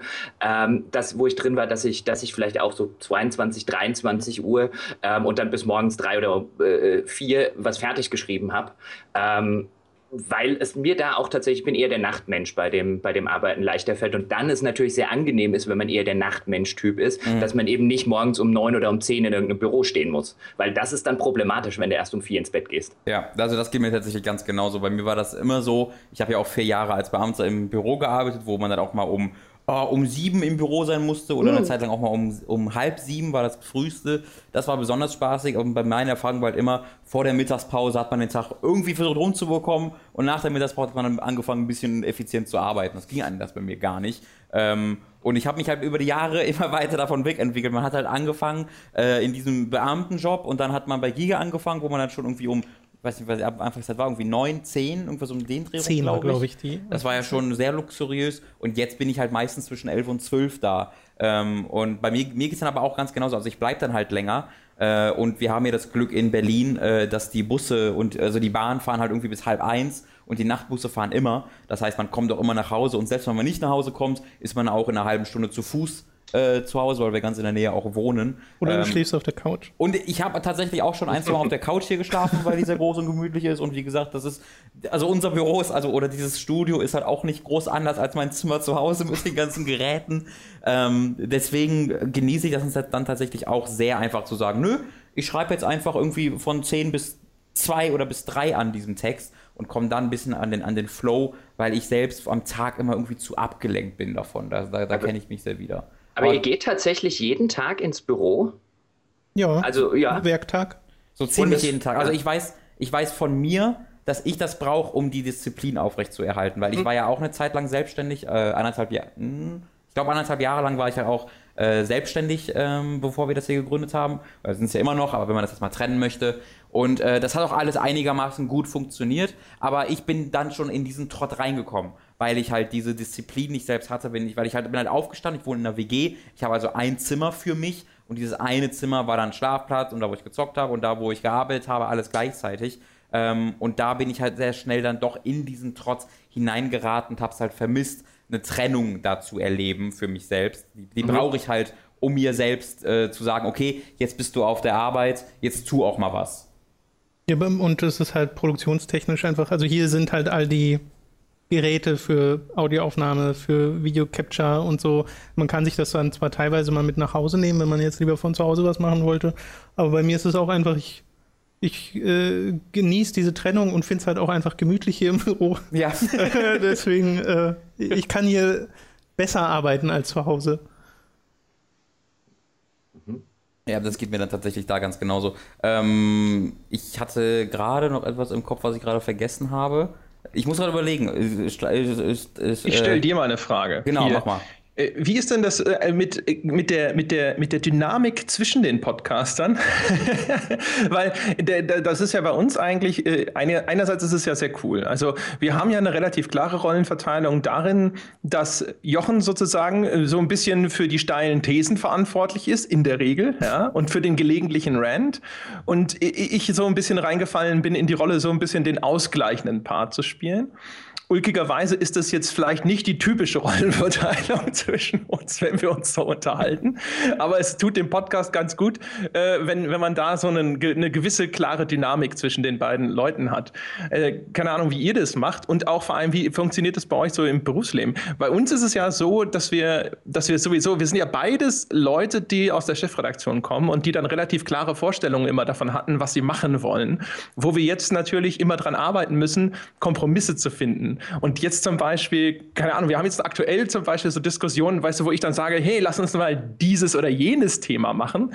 Und Jochen dann halt eine andere Perspektive darauf hat und sagt halt, nee, das machen wir erst später oder äh, das Thema finde ich blöd und man sich dann gegenseitig davon überzeugen muss, dass das vielleicht doch ein gutes Thema ist, was aber wirklich dann teilweise zu längeren Diskussionen führt. Das liegt aber nur daran, weil du immer noch dieses Kalif-Gen äh, in dir, in dir Das. Kalif. Ja, da ist er dann Kalif anstelle des Kalifen geworden, so wie, wie bei Herzog Isnogut. Und äh, äh, jetzt will er den Leuten immer wieder sagen, was wir machen. So sieht's, so sieht's doch aus, Peschke. Ja, so sieht's doch aus. Ja, stimmt, das, das würde dir nie passieren, dass du. Nein, nein, gar nein, keinen natürlich nicht. Ich glaube, ich habe eine neue Formatidee für euch. Einfach diese Formatfindung als Format. Das funktioniert doch schon super. Ja, ich glaube bei uns, also wir haben auch einen sehr schönen Kontrast da. Ähm, ich habe, also ich glaube, ich bin noch mal eine Ecke mehr auf Konflikt aus, wenn die Kamera läuft. Äh, weißt du, das hat sich irgendwie bei mir etabliert, dass ich dann Bock habe, Leute so ein bisschen auch so mit so einem Ast im Gesicht rumzupieken, den Zuschauern auch und auch meinen Mitmoderatoren. Äh, und äh, Tom ist da dann so ein bisschen das, Schadensbegrenzer. das war jetzt nicht das Wort, was ich benutzt hätte. Ähm, naja, aber du, du holst mich dann auch halt ein bisschen runter Ja. ab und zu. Ähm, und ich glaube, umgekehrt äh, ziehe ich dich ab und zu ein bisschen mit hoch. Ich, ich glaube, das ist eine ganz, ganz schöne Dynamik bei uns, oder? Genau. Ja, also eigentlich gar nicht so unähnlich, wie das bei euch ist. Ich, ich, also ich glaube, diese, diese Dynamik ist echt wichtig bei, bei so Dingen, weil, also ich glaube, ich alleine wäre wesentlich weniger unterhaltsam, ähm, wenn ich jetzt nicht irgendwie Tom oder wir haben ja noch einen ha fast Kollegen, Mats heißt der, der halt auch regelmäßig bei uns Kollege. vorbeiguckt. Ja, der, der ist quasi ein Kollege, wird aber nicht bezahlt. Ähm, deswegen ist mein liebster Kollege eigentlich. Äh, das heißt, wir sind alle sehr unterschiedliche Menschen und da entsteht dieser Konflikt, der ganz natürlich entsteht, weil wir unterschiedliche Meinungen zu Spielen haben und weil wir unterschiedliche Meinungen zur Präsentation haben und generell viele unterschiedliche Meinungen haben. Der ist, glaube ich, äh, ganz, ganz wichtig. Ähm, fallt ihr denn auch oder auch oder fallt ihr denn ab und zu da rein, dass ihr eure eigenen Positionen irgendwie dann gar nicht bewusst überhöht in einem Podcast, um das irgendwie unterhaltsamer zu gestalten? Weil das ist halt was, was ich eine Zeit lang dann besonders halt bei, bei Giga, ich hatte dann ein Format namens Robin Versus, wo ich gemerkt habe, oh, jetzt gerate ich eher in dieses, ich werde jetzt doch noch eine Ecke deutlicher, als ich eigentlich müsste, Falle rein. Ähm, beobachtet ihr das oder seid ihr da ganz natürlich noch? Wie, wie, wie seht ihr das? Also André hat es ja gerade schon ein bisschen, ein bisschen ähm, ausgeführt. Also wir, wir sind da, ich glaube, gar nicht mal bewusst. Also wir haben uns ja nie mhm. bewusst hingesetzt und haben gesagt, du spielst jetzt die Rolle und ich spiele jetzt die Rolle.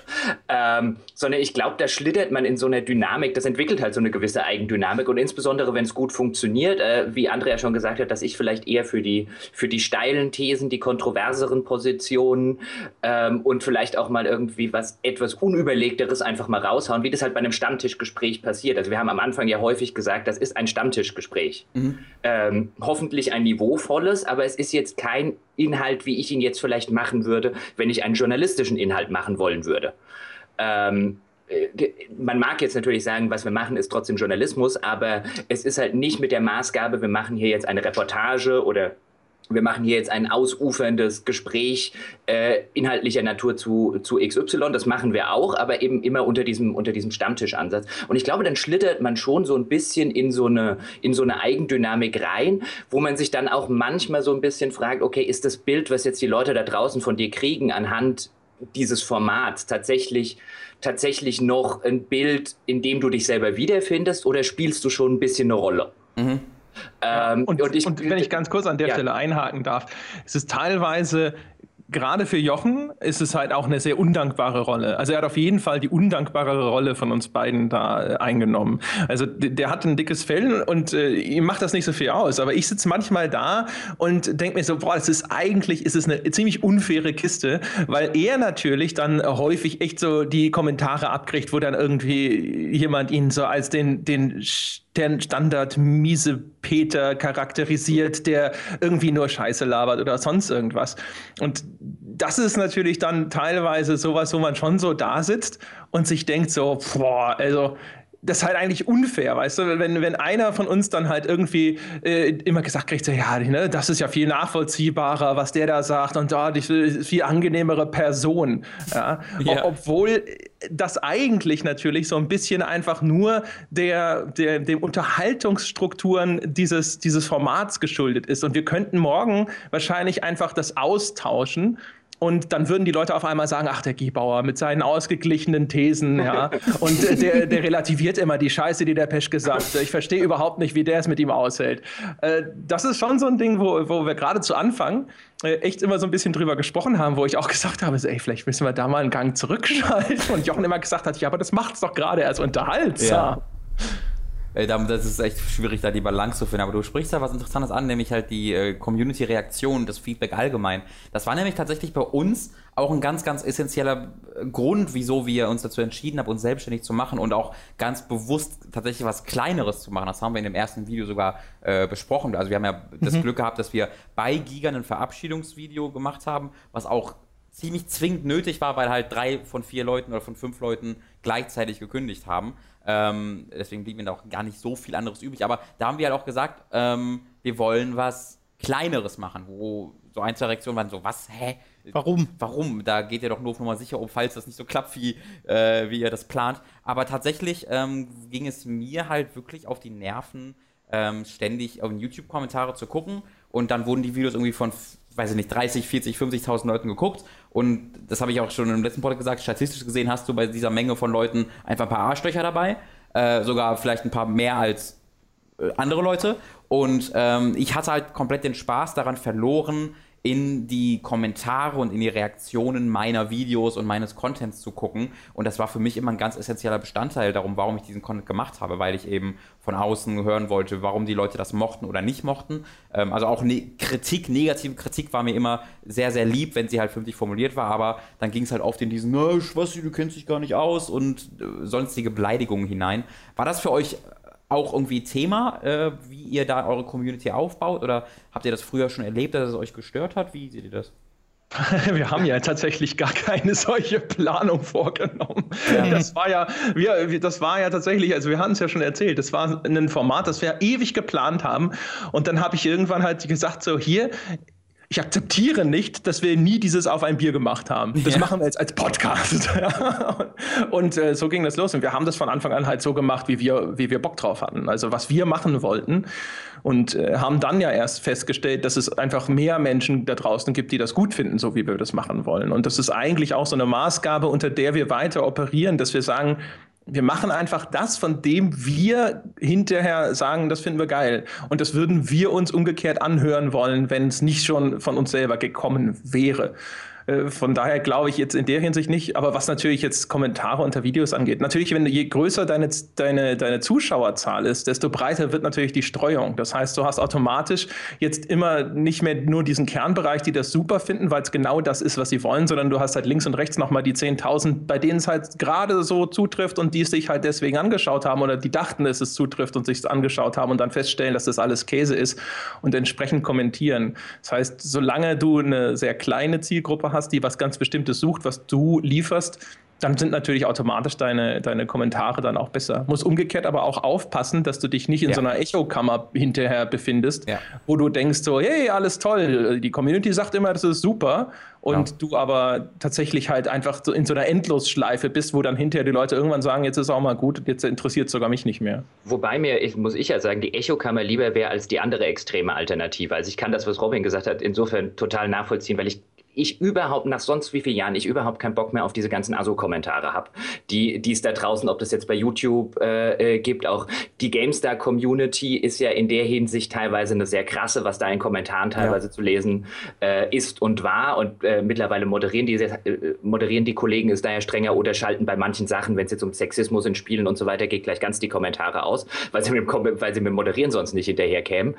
Ähm, und wir hatten ja am Anfang tatsächlich, André, äh, durchaus die ein oder andere andere Diskussion, wie wir mit solchen, mit solchen Arschloch-Kommentaren, um es jetzt einfach mal beim, beim Namen zu nennen, umgehen. Und ich bin da ja, das ist auf dem, auf dem Maß, auf dem Maßgabe, jetzt ist das halt unsere Seite oder meine Seite, zumindest zur Hälfte. Ähm, und Arschloch-Kommentare und ihre Kommentatoren fliegen halt einfach raus. Ja. Also das ist, das ist unser Wohnzimmer, um es so rum zu formulieren. Und da darf gerne jeder auch Kritik üben an der Einrichtung und darüber, über was wir reden und so weiter. Aber wenn er sich wie die Axt im Walde fällt, fliegt er halt raus. Und ich finde es so angenehm, dass ich das mittlerweile machen kann, weil dickes Fell hin oder dickes Fell her, irgendwann nervt es einen, wenn halt einfach Leute, wie, wie, wie vorhin gesagt hat, einfach, ey du Spasti, was schreibst denn du für einen Unsinn? Oder was redest denn du für einen Quatsch? Und wo ich mir denke, das muss ich mir in meinem eigenen Wohnzimmer halt nicht anhören. Dann ja. geh halt woanders hin. Und vor allem, es macht halt die Diskussion auch kaputt. Also ja. Sobald sich da diese Art von Kommentar einschleicht, dann kommen äh, Befürworter von dem, was du machst, und die greifen dann vielleicht wieder den Typen an, der da kommentiert hat, und auf einmal ist die ganze schöne Diskussion über den Jordan. Und dann hat eigentlich keiner mehr was davon. Dann sind alle nur Verlierer. Von daher, da waren wir uns dann relativ schnell einig, dass wir das mit relativ harter Hand durchregieren. Also ich bin tatsächlich so von, von Haus aus ein bisschen anders da äh, eingestellt als Jochen, weil ich früher bei Krawall die Erfahrung gemacht habe, dass wenn man Menschen, die selbst die Leute, die die schlimmsten Arschloch-Kommentare schreiben, wenn man denen dann respektvoll antwortet, dann kann man sie meistens relativ schnell dazu bewegen, dass sie diese Diskussion auch auf einem angenehmen Niveau führen. Und äh, bin da vielleicht deswegen so grundsätzlich bereit, die Leute an einer etwas längeren Leine zu lassen, bis sie nicht wirklich endgültig erwiesen haben, dass sie nicht in der Lage sind, eine vernünftige Diskussion zu führen. Aber letztlich muss ich sagen, es tut dem Forum, den Kommentaren und der Community insgesamt so wohl, wenn man Menschen aussortiert, die sich an den hoppala, es klingt jetzt an meiner Tür, so zivilisierten Diskurs nicht äh, halten können, dass wir, dass wir gesagt haben, okay, wir, wir machen da einfach den, den, äh, die, die Klappe zu. Mhm. Wollen wir kurz einen Cut machen, wenn du die Tür aufmachen musst? Ich glaube, er ist schon weg. Okay, dann machen wir ja. einen ganz kurzen. Ja. Ich glaube, André ist wieder da, oder? Ja? ja? Ja, ja, ja. Wir haben ja vorhin darüber gesprochen, dass es so Nachteile gibt mit dem Homeoffice, ne? ja. Aber das liegt nur an Leuten, die jeden Tag 17 Päckchen bestellen. Das Problem ist, dass die Post inzwischen gelernt hat, dass ich jetzt äh, immer zu Hause bin und mm. deswegen die Päckchen gerne hier abgibt für meine Nachbarn, die oh, noch recht du bist der, du Oma in deinem Haus. Ja, ich bin jetzt hier ich, äh, die, die Packstation. Ja, aber wenn das jetzt dauernd passiert, dann äh, sollen die dich auf 400 Euro Basis einstellen. Als ich habe gerade völlig vergessen, wo wir gerade waren. Äh, ja, André hatte zuletzt Forenmoderation gesprochen. Bitte? Ich hatte über Forenmoderation und so hatte ich gerade. Yes. Achso, genau. Ich wollte nur sagen, daher handeln wir es äh, wahrscheinlich recht ähnlich, so von dem, okay, wenn jetzt jemand äh, einfach nur krass beleidigend ist, dann äh, gibt es da halt wenig bis gar keine Toleranz. Äh, aber ich versuche auch immer abzuschätzen aus einem Kommentar heraus, ist das jetzt jemand, wenn ich auf den zugehe, dass der auch so ein paar Schritte zurückgeht, weil meistens ist das ja was, du guckst etwas, regst dich auf, schreibst sofort den Kommentar und einen Tag später gucken die Leute drauf und sehen, okay, vielleicht hätte ich das nicht schreiben sollen. Äh, diese Distanz fehlt da ja ganz mhm. oft. Ähm, und dann hilft es, äh, wie du gerade schon gesagt hast, André, da manchmal drauf zuzugehen und äh, wenn die merken, okay, da redet jemand tatsächlich mit mir, mhm. dann wird es plötzlich sehr viel respektvoller. Ja, ich, ich, ich bin da, glaube ich, auch eher wie Jochen schneller auf dem Bann-Button. Klick, weg ist der. Äh, weil ich halt äh, für mich oft nicht, äh, das ist auch wieder so eine ganz grundsätzliche Frage, weil ich halt oft nicht einsehe, so dass ich den jetzt erziehen muss und dem sagen muss, Digga, ich bin doch auch ein Mensch, red mit mir. Aber das stimmt auf jeden Fall, was Tom sagt. Also, weil die Leute sind halt, und das hat sich auch auf jeden Fall verändert in den letzten ein, zwei Jahren, habe ich das Gefühl. Aber die längste Zeit waren die Leute eben daran gewohnt, dass eine GameStar die GameStar ist. Und wenn du die GameStar beleidigst, dann beleidigst, dann beleidigst du nicht einen konkreten Redakteur, sondern du beleidigst halt diese Institution. Oder wenn du einen Artikel angreifst, dann greifst du diese Institution GameStar und das ist alles sehr unpersönlich ähm, erstmal. Und äh, wenn, sobald dann dieser Schritt darauf zugemacht wird, äh, wenn jetzt irgendwie du, André oder Tom äh, konkret jemand anschreiben und sagen, hey, äh, ich habe den Kommentar gelesen, muss das sein, dass das so ist? Wir sitzen hier, wir lesen uns die ganzen Kommentare durch. Ich glaube, da kann tatsächlich oft dann ein Schalter umgelegt werden, wo eben dieses äh, dieses Bild dieser Institution, die man anschreibt, ein bisschen weggeht und halt das Persönliche dazu kommt. Das ist ja gerade bei unseren, bei unseren Seiten nochmal wesentlich einfacher, weil wir eben ganz grundsätzlich so transparent und so persönlich sind und uns dann ja auch, glaube ich, dem, also dieses Publikum so fast anerziehen. So ein sehr medienkompetentes Publikum, das eben weiß, was es da unterstützt und nicht einfach nur auf YouTube gerade nach irgendwie Call of Duty Infinite War versucht und dann zufällig über unser aktuelles naja, Review da zu stößt. Was sowieso nicht passiert, weil unsere SEO äh, Search Engine Optimization ja. auf der Seite ist fantastisch nicht vorhanden. Habt ihr da irgendwas mal geguckt tatsächlich, so bei eurer Website, so SEO-mäßig, Google-mäßig, dass ihr da ein bisschen gefunden werdet? er hat SEO gesagt. Ja, alles klar. Perfekte die Reaktion. Wir, wir sprechen dann in zwei Wochen noch mit Süß. Er hat, er hat das Wort mit den drei Buchstaben gesagt. ja. Um Himmels Willen. Also, äh, nein. Es ist ehrlich, ehrlich gesagt, wäre es auch relativ aussichtslos. Also, ja. äh, wir, wir, unsere Inhalte die sind so speziell äh, und vor allem auch in dem Bereich wären wir so dominiert von den ganzen großen etablierten Websites, die mit ihrem Google-Ranking alles platt machen würden. Also es lohnt sich da gar nicht großartig. Also man müsste so eine Seite dann halt komplett auf SEO ausrichten, mhm. auch in der Themenfindung. Das heißt also äh, genau das, wo wir immer wieder so ein bisschen drüber lästern, äh, bei allem Verständnis dafür für bestimmte Notwendigkeiten. Äh, und das ist ja, das ist sozusagen die Antithese von dem, was wir machen wollen. Also von daher, nee. Also sind jetzt auch beide nicht die Mega-SEO-Experten. Also von daher, ehrlich ja, gesagt. Ich, ja. ich, ich, würde ja fast die Vermutung anstellen, dass es die nicht gibt. Es gibt Leute, die sich so nennen aber in meiner, also in der Zeit bei der, einer größeren Magazin hatte ich jetzt selten das Gefühl, dass es da wirklich Leute gibt, die wissen, was hilft, sondern es wird halt diesem, diesem Schwanz von Google hinterhergejagt, aber bevor man dann wirklich herausgefunden hat, was da jetzt funktioniert, wurde schon in der nächste Haken geschlagen. Leider sind in der Zwischenzeit dann schon die 500 Artikel geschrieben worden. Ähm, deswegen muss man das dann trotzdem ja. durchziehen. Ich habe tatsächlich auch dann, wie lange war das denn, dass ich da in der Abteilung saß? Ein halbes Jahr, glaube äh, ich. Zu lang. Ja, ich glaube, ich saß irgendwie ein halbes Jahr oder ein Dreivierteljahr, wurde ich tatsächlich in die SEO-Abteilung bei Giga ge geschoben. Ähm, Und in dieser Zeit habe ich tatsächlich äh, so die, die größtmögliche Antipathie gegenüber diesem Thema aufgebaut, die ich aufbauen könnte. Ich, hab, ich war tatsächlich auch so scheiße da drin, dass ich dann einfach, weil ich so schlecht war, irgendwann wieder in den Games-Bereich gesetzt wurde, weil es einfach nichts gebracht hat. Weil ich es nicht über mich gebracht habe, einfach sch schlechten Content zu schreiben, sondern immer meinen meinen Stil reinbringen wollte und dann für alles so lange gebraucht habe. Äh, deswegen war das dann auch kein sehr sehr langes Thema. Also ihr habt da, ja. äh, wollte ich nur noch sagen, ihr habt da im Endeffekt die gleiche Reaktion auf SEO, nämlich erstmal Gelächter, äh, die wir auch haben, wenn man uns das näher bringt, weil einfach durch die vergangene Arbeit da ein bisschen, äh, ja, man gebeutelt ist, weil es halt einfach äh, entgegen der Lesererfahrung geht, so Texte künstlich so zu schreiben, dass da bestimmte äh, Keywords drin vorkommen. Und ich mache ganz gerne mal so den, den SEO-Test auf äh, größeren Websites und habe den äh, erst vor ein paar Tagen mal mit Pokémon gemacht, weil ja Pokémon Go gerade abgeht äh, wie sonst nichts. Und auf einer größeren Spielwebsite allein auf der Startseite einfach nur nach dem Suchbegriff Pokémon gesucht und der kam dort irgendwie 64 Mal vor auf der Startseite. Ja. Und dann denkst du halt auch so, ja, okay, ich weiß, wie der Arbeitsalltag in dieser Redaktion gerade aussieht. Mhm. Rate mal, wer gerade einen Pokémon Go Podcast veröffentlicht hat. Gerade lachen yeah. sie noch. So werden sie nämlich überführt. Aber wir haben letzte diese, Woche auch drüber geredet, ja, von daher. Diese SEO-Schlampen von Games Podcast. ja, ganz Wir haben in unserem Pokémon Podcast ja witzigerweise tatsächlich, glaube ich, eine halbe Stunde über SEO gesprochen. Mhm. ja, das ist da, glaube ich, also das ist halt für mich ist Pokémon Go eher der SEO-Simulator, weil die Leute lechzen sie, also mehr, ich glaube, die Leute, die die Webseiten, äh, auf SEO ausgerichteten Webseiten haben, machen mehr Geld mit Pokémon Go als Pokémon Go, als Nintendo mit Pokémon Go macht. ja. Zumindest von dem, was ich so höre und wenn du dich umguckst, da bist du ja wirklich so, setzt du ein Bein vor dem anderen, um perfekt Pokémon Go zu spielen, der Artikel. Ich bin übrigens komplett bei, bei Robin, was ich, ich finde diese ganze SEO-Optimierung auch sowas von. Also ich, ich würde diesen Content nicht machen wollen. Jetzt musstest du ihn ja mal machen. Ich fand das übrigens schon bei GameStar zu meiner Zeit schlimm.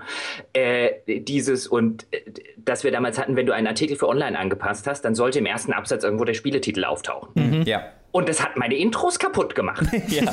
Das hat meine ganzen schönen Intros kaputt gemacht. Da saß ich vielleicht irgendwie nachts um drei und habe mir das tollste Intro der Welt aus den Fingern gesaugt. Und dann muss ich da irgendwo den Spieletitel reinbringen. Mhm. Das macht alles kaputt. Meine, yep.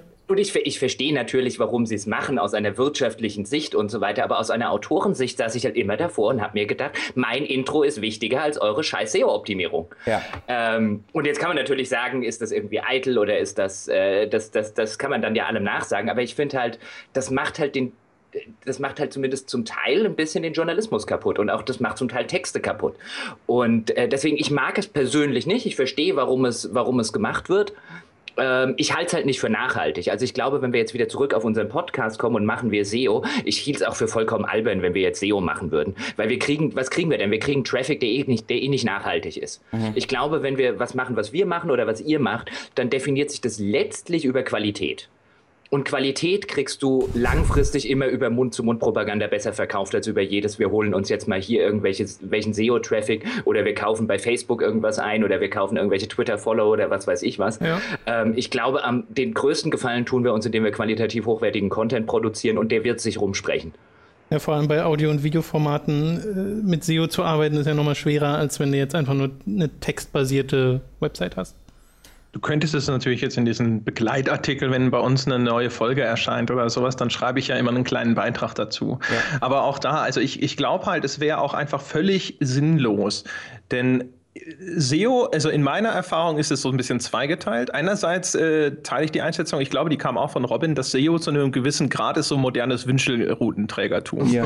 ja, also da sitzt ein SEO-Manager. Das war gerade in der Anfangszeit so, als ich das mit dem Thema zum ersten Mal in Kontakt gekommen bin, so, dass die, die, die dir halt sagen, ja, das musste fetten, hier, äh, viele Links rein, Zwischenüberschrift hier A2. und so weiter und so weiter. Also das sind so äh, Sachen, wo dann so ein Maßnahmenbündel dir empfohlen wird. Und ja. wenn du dann aber fragst, was bringt denn das? Wie viel Prozent kann ich das weglassen? Wie viel Prozent verliere ich denn und so? Da kann dir keiner eine Antwort drauf geben, weil das ja alles der Versuch ist, sozusagen den Google-Suchalgorithmus zu reverse engineeren. Und dann äh, hat man gesagt, okay, ich habe mal das gemacht und das gemacht und ich habe da irgendwas festgestellt, ja, also in irgendeiner Form einen vielleicht messbaren Unterschied, den ich aber offensichtlich nicht quantifizieren kann.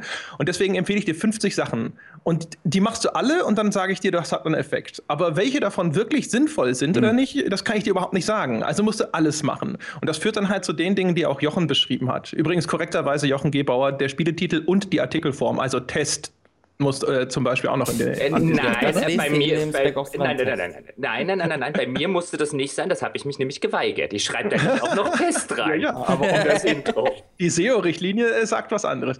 Und ja. das sind so die Sachen, wo ich mir immer gedacht habe, das ist hinterher 0, irgendwas Prozent an Unterschied. Ja? Also Zeug, wo man äh, und, und was es äh, an Lesbarkeit und Individualität bei den Texten kaputt macht, ich glaube nicht, dass das geheilt wird durch den Vorteil. Auf der anderen Seite, wo SEO meiner Meinung nach tatsächlich sehr effektiv ist, ist, wenn man das so, macht, wie man es jetzt am Beispiel von Pokémon Go beobachten konnte, indem man halt schaut, wonach suchen Menschen gerade, worauf suchen sie eine Antwort und ihnen dann exakt genau diese Antwort liefert. Und das ist jetzt erstmal per se nichts Dramatisches dramatisch ist. Ja? Also das ist das, was so gerne so unter diesem Schlagwort Service-Journalismus zusammengefasst wird, dass man sagt, es gibt da draußen Menschen, die wollen jetzt halt zum Beispiel wissen, wie sie möglichst schnell an ihre Pokémons kommen und ich liefere ihnen genau das. Und weil ich sowieso eine große Webseite bin, finden sie mich auch ganz gut bei den Google-Ergebnissen, wenn sie danach suchen. Mhm. Das Problem, das haben wir in diesem Pokémon-Podcast diskutiert, ist natürlich, dass du gerade bei vielen der großen und etablierten Seiten damit in Konflikt gerätst zu den Interessen deiner eigentlichen Stammleserschaft. Weil du jetzt auf einmal deine, also eine ganze Masse an Inhalten produzierst, die sich aber orientieren an dem, was da draußen Leute suchen, die eben normalerweise nicht auf dieser Website sind. Sonst würde ja deine ganze SEO-Geschichte keinen Sinn machen. Ja, das müsstest du ja nicht machen, wenn die eh schon auf deiner Webseite wären. Ja. Und diese ganzen Stammleser werden jetzt konfrontiert mit einer Flut von Inhalten, die nicht für sie gemacht sind, nicht für sie gedacht sind, aber die für sie natürlich jetzt einen Bruch damit darstellen, weswegen sie eigentlich auf der Webseite sind. Und da entsteht dann Konflikt. Und ähm, das ist halt das Problem. Also das, das ist der, der Teil von SEO, von dem ich glaube, dass er effektiv ist, aber der halt eben genau dieses Problem nach sich zieht. Und das ist zum Glück was, was für uns in unserer Größe völlig witzlos wäre, weil genau diesen Mechanismus versuchen sehr, sehr viele große Webseiten auszunutzen äh, und wir würden da so untergehen. Also selbst wenn wir ein Interesse daran hätten, haben wir nicht, aber selbst wenn wir ein Interesse daran hätten, das zu machen, wäre es völlig aussichtslos mit einer so winzigen Webseite wie unserer. Zumal ich, zumal ich glaube, wenn ich das noch kurz sagen kann, ähm, dass genau der gegenteilige Effekt, nämlich dass man das alles nicht macht und sich auf eine andere Form von Content oder Journalismus äh, äh, konzentriert und weiß nicht, vielleicht seht ihr das ja ähnlich, dass genau das eben eine Nische ausfüllt, die immer mehr Leute haben wollen. Weil man sieht ja zum Beispiel bei den großen, bei den großen Seiten noch, das hatte ich glaube ich in der Pokémon Go Folge mal kurz angedeutet, ähm, wie, da, wie da die Abrufzahlen in den letzten Jahren rapide gesunken sind. Da sind ja teilweise, teilweise große deutsche Spieleseiten um 80 Prozent in, in der Reichweite eingebrochen. Ähm, und wie wenig nachhaltig das ist und wie, wie sehr Leute, glaube ich, nach, nach so einer Nische suchen, in der es anderen Content gibt, in der jetzt nicht, in der jetzt nicht, also wenn wir jetzt über unseren Podcast zum Beispiel reden würden, in der jetzt nicht die nächsten acht Wochen lang nur Pokémon Go passiert. Ja. ja. Ähm, ich weiß nicht, wie, wie sehr ihr da jetzt von euren, von euren Hörern so ein bisschen das Feedback kriegt, ach Gott sei Dank kriege ich hier Zeug, das mir eben jemand anderes mehr liefert. Naja, es ist halt nicht dieses News gebundene. Ne? Mhm. Wir reden zwar auch über News im Podcast und sowas, aber das ist jetzt ja auch nicht so betitelt und geschrieben, dass man das irgendwie über Google oder so finden würde, sondern das hören halt die Leute, weil sie Meinung interessiert, die wir zu den verschiedenen Themen haben. Aber es ist halt nicht nur das. Und äh, ich glaube auch, dass es äh, das, was du gerade angeschnitten hattest, es viel nachhaltiger ist, äh, die Communities aufzubauen, die wir gerade aufbauen, weil das halt so, es passiert langsam, sie wissen ganz genau, was sie bekommen und sie sind und das hatte ich ja vorhin schon gesagt, eher wegen den Persönlichkeiten da. Und ich glaube wirklich, dass der Inhalt an zweiter Stelle steht, immer noch sehr wichtig ist, aber man vor allem hört wegen den Leuten, die man sympathisch findet und denen man gerne zuhört. Und dass das halt viel nachhaltiger ist, im Umkehrschluss dafür aber auch äh, es schwerer wird zu wachsen, weil wie kommen die Leute auf deine Inhalte, wenn nicht durch äh, Mundpropaganda, weil durch Google-Suche schon mal nicht und durch bei uns dann YouTube-Suche auch eher nicht. Mhm. Das heißt, du hast sehr konstante Aufrufzahlen und sowas. Aber wenn man jetzt den direkten Wunsch hätte, okay, äh, wir würden gerne wachsen, wie macht man das dann? Wie spricht man diese Zielgruppe an aus, ja, wahrscheinlich im Schnitt nochmal ein bisschen erwachseneren Leuten? Oder anders gefragt, wie sucht man als so jemand überhaupt nach so Inhalten wie auf ein Bier, wie Hooked mhm. Oder ähnlichem? Ich, ich, glaube, da ist echt der, der Trick oder halt das Problem, ich weiß nicht, wie man es wirklich bezeichnen möchte, aber wir machen halt oft Inhalte und ihr ja auch mit dem, was ihr macht, ähm, was das komplette Gegenteil von SEO ist. Denn SEO ist ja darauf aus, dir genau das zu geben, was du gerade suchst, was du gerade willst. Während ich es viel spannender finde und genau das äh, finde ich eben auch bei euch mit eurem Podcast, ähm, ist Dinge zu produzieren, von denen der Zuschauer oder der Zuhörer nicht weiß, dass er das hören oder sehen möchte, sondern wo er dann durch mich auf ein neues Themengebiet vielleicht Interesse, irgendwie dadurch das Interesse erst geweckt wird oder ich ihm an irgendwas erinnere, was er schon vergessen hat. Irgendwie ähm, so, sowas wie eben diese Zero Escape Serie. Da das werden viel weniger Leute anklicken, weil die es einfach nicht kennen vorher, aber die Leute, die es anklicken, die finden dadurch vielleicht eine ganz nischige Spieleserie, die sie vorher noch nie gesehen haben. Und äh, das habe ich halt bei euch auch so das Gefühl. Gerade erst, ihr habt ja die erste Folge äh, eures Formats äh, mit dem Christian Schmidt veröffentlicht oder du, André, äh, wo ihr über zehn Jahre alte News äh, sprecht, ist so ein Ding, wo ich jetzt selbst nie drauf gekommen wäre, aber wo ich dann diese, dieses Konzept gelesen habe, dachte ich mir so, ja, äh, ergibt Sinn, finde ich super, höre ich rein. Ähm, also ich finde das viel spannender, aber ich glaube eben, dadurch wird es eben auch schwieriger, ähm, wirklich weit sich zu verbreiten oder gefunden zu werden. Gut, aber das war, das ist ja schon, äh, denke ich, überall so ein bisschen der Fall gewesen. Also ich bin immer und also ich operiere so ein bisschen unter der Maßgabe, äh, Journalismus sollte den Leuten nicht das liefern, was sie lesen wollen, ja. sondern das, was sie lesen sollen. Ja. Das ist Journalismus. Ihnen zu liefern, was sie lesen wollen, ist Boulevard. Und ich habe noch nicht mal was, ich habe nichts gegen Boulevard, aber dann sollte man, also dann sollte man mit offenen Karten spielen und dann einfach sagen, man ist halt einfach Boulevardjournalismus in dem Fall. Mhm. Und das war ja schon immer so. Ich meine, die Bild hat sich schon immer besser verkauft als die FAZ. Ja. Und äh, die Bunte hat sich zumindest jahrzehntelang, glaube ich, sogar besser verkauft als der Spiegel und so weiter. Oder zumindest diese ganzen Boulevardzeitungen, die es da äh, insbesondere auch im Frauenjournalismusbereich äh, gibt.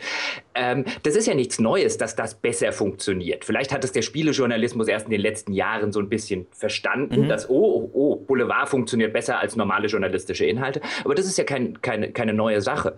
Und das ist, denke ich, auch nichts was uns jetzt in irgendeiner Form gräben muss oder wo wir uns jetzt, natürlich müssen wir, müssen wir gucken, so ein bisschen, wo wir bleiben und wo wir jetzt die Leute herkriegen äh, für unsere Angebote ähm, äh, und wo wir, wo wir vielleicht die Leute auch dazu animieren, auf unsere Angebote zu kommen und ihnen zu zeigen, hey, wir machen hier ein bisschen was anderes. Wenn euch das gefällt, dann hört mal rein.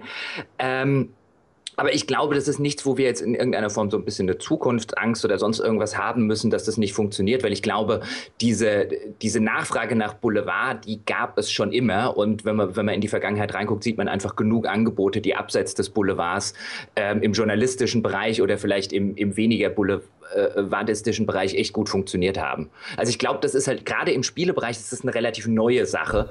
Ähm, einfach, also nicht eine neue Sache insofern, dass, äh, dass der Boulevard neu wäre, sondern dass einfach der Spielejournalismus und überhaupt der Medienjournalismus im Filmbereich ist es ja auch nicht viel anders, ähm, so ein bisschen den Boulevard für sich entdeckt hat. Ja. Also stellt ihr euch dann quasi gar nicht die Frage, okay, wie sieht es denn in Zukunft mit potenziellem Wachstum aus oder lasst ihr das quasi erstmal auf euch zukommen? Weil, also ich meine, bei uns ist es halt so, wir lassen es auf uns zukommen, wir haben ja. das jetzt gemacht und wir haben diese Nische angesprochen, die wir jetzt auch immer noch ansprechen und sicherlich sind da mal ein paar Leute dazugekommen und wieder ein paar Leute gegangen, aber es passiert da jetzt einfach nicht so wahnsinnig viel, äh, was jetzt aber per se auch nicht so schlimm ist, denn wir wollen ja die Inhalte machen für die Leute, die äh, genau.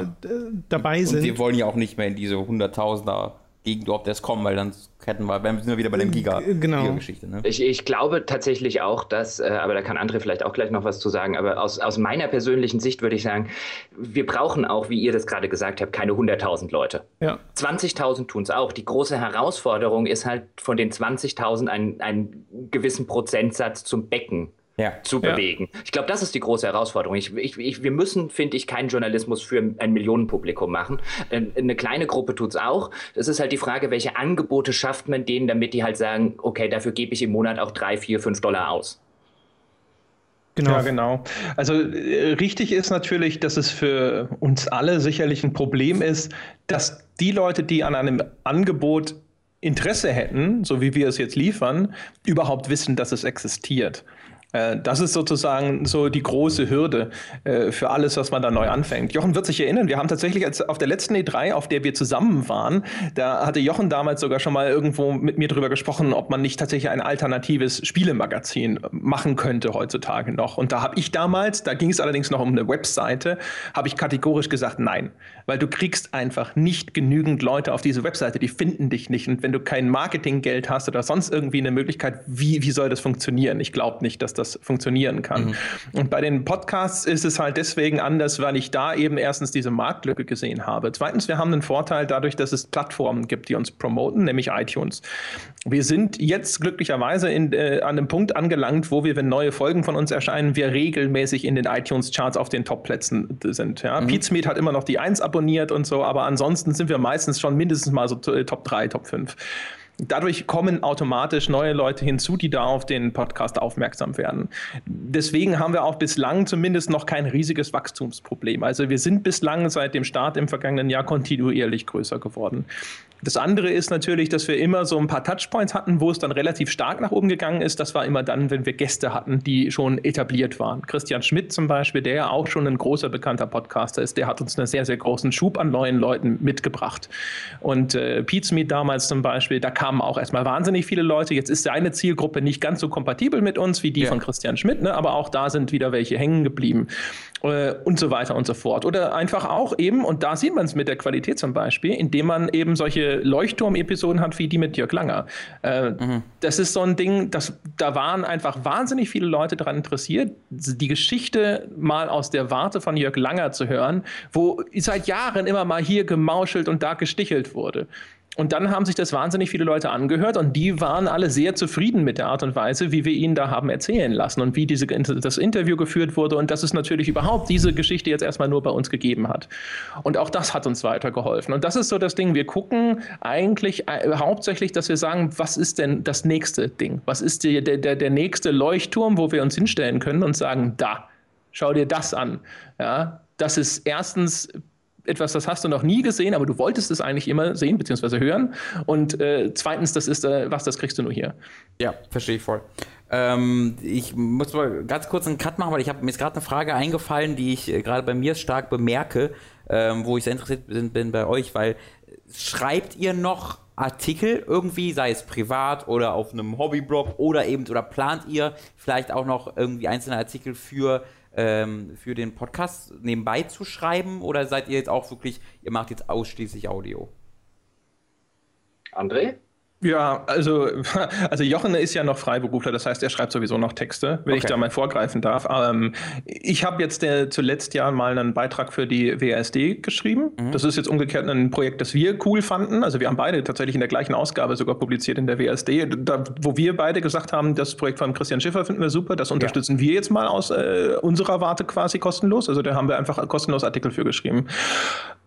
Ansonsten jetzt aktuell, also ich schreibe halt die Beiträge zu den Folgen oder sowas, aber ansonsten ist das jetzt aktuell noch kein Thema. Aber wir, wir spinnen ja immer so ein bisschen weiter. Also wir haben eine relativ klare Vorstellung davon, was wir so in den nächsten Wochen wahrscheinlich tun werden. Und ganz viel, viel davon ist Dinge, die hinter den Kulissen noch passieren müssen. Und ansonsten danach wird es zwar sehr diffus und chaotisch, ja, wo wir dann heute so denken und morgen so, ja, weil uns ständig was anderes einfällt, was wir cool finden. Aber äh, sowas wie auch noch das Angebot, um Artikel zu erweitern, äh, weil wir ja beide natürlich Schreiber sind, ja, und eigentlich, dass das ja den, den, Großteil unserer Karriere gemacht haben, das ist immer was, was in der Diskussion immer wieder hochkocht, wo wir mhm. sagen so, ja, aber das könnten wir, da sollten wir ja und sonst irgendwas. Jochen ist ja auch also ich, ich schreibe auch sehr gerne, aber gerade Jochen ist ein leidenschaftlicher Schreiber. Also ich, äh, dem, dem kann ich das auch nicht unbegrenzt wegnehmen, würde ich jetzt mal vom. die, die Herausforderung ist da, also André hat es ja gerade zumindest bei mir schon gesagt, dass ich äh, noch als Freiberufler in einer völlig anderen Branche ähm, äh, journalistisch arbeite und da tatsächlich Texte noch schreibe.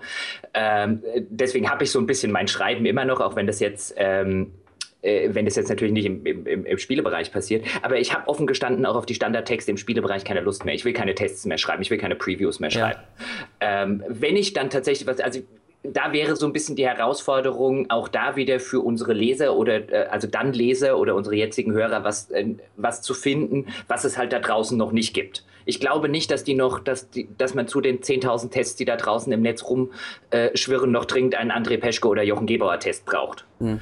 Ähm, ich glaube, dass, äh, das ist zur Genüge abgefrühstückt. Ich glaube, da wäre halt auch tatsächlich die Sache nach, ähm, ich hätte bestimmt Lust auf irgendwie tatsächlich gut recherchierte Reportagen und Dinge, die hinter die Kulissen blicken. Ich glaube, da existiert im Spielebereich ein sehr, sehr großer, eine sehr, sehr große, nicht gefüllte Nische die sich tatsächlich mit guten Reports, die so ein bisschen über den Sex in Spielen, der Report, oder ja. Gewalt in Spielen, der Report. Also das sind die, die sich über so eine Oberflächlichkeit, die da immer, wenn man so ein riesiges Thema nimmt und dann auf vier Seiten äh, äh nur leidlich ausbreiten kann, natürlich.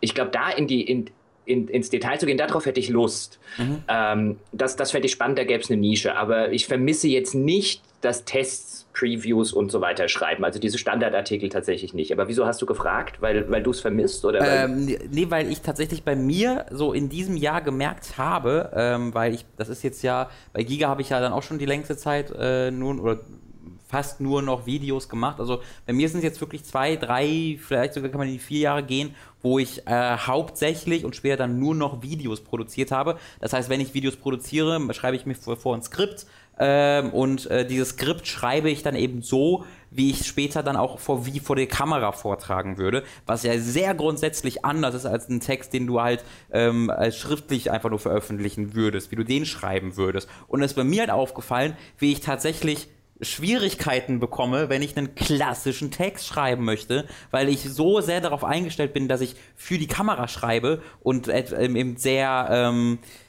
ja, also nicht mehr so wirklich große irgendwie Satzstrukturen baue, weil vor der Kamera willst du nicht 17, äh, okay, das willst du bei einem, bei einem regulären Text auch nicht, aber vor der Kamera willst du, glaube ich, noch weniger irgendwie komplexe Satz, Satzstrukturen haben, sondern du möchtest immer klar auf den Punkt sagen, was du möchtest.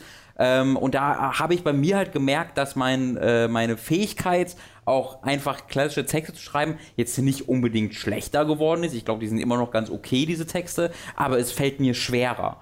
Ähm, mhm. Und da wollte ich einfach mal nachfragen, ob das bei euch äh, irgendwie sowas auch befürchtet. Aber wenn ihr ebenfalls noch äh, da weiter unterwegs seid, dann wird diese Gefahr bei euch, glaube ich, weniger bestehen. Vor allen Dingen, weil ihr ja auch ein paar Jahre mehr ähm, Erfahrung auch da gesammelt habt, als ich das habe. Ich das Fantastische übrigens, übrigens dabei, ganz kurz, aber das Fantastische dabei ist ja, dass also ich glaube, es gibt also wahrscheinlich aber keinen anderen Bereich, in dem der, der Austausch zwischen uns beiden gerade so, so perfekt gelagert ist, weil es gibt wenige Menschen außer Jochen, denen ich einen, einen, einen Rohentwurf schicken würde äh, oder äh, auch nur einen fertigen Text. Mhm. Und äh, vermute jetzt mal, das sage ich jetzt einfach mal so, das beruht so ein bisschen auf Gegenseitigkeit. Mhm. Als Autor ist es so, wenn du einen Text schreibst oder so, so an lange an einem bestimmten Ding arbeitest, ist es ja so dein Baby. Ja. Und du hast, du weißt, also da ist ein Satz drin und der steht da drin, weil da gibt es einen Grund für.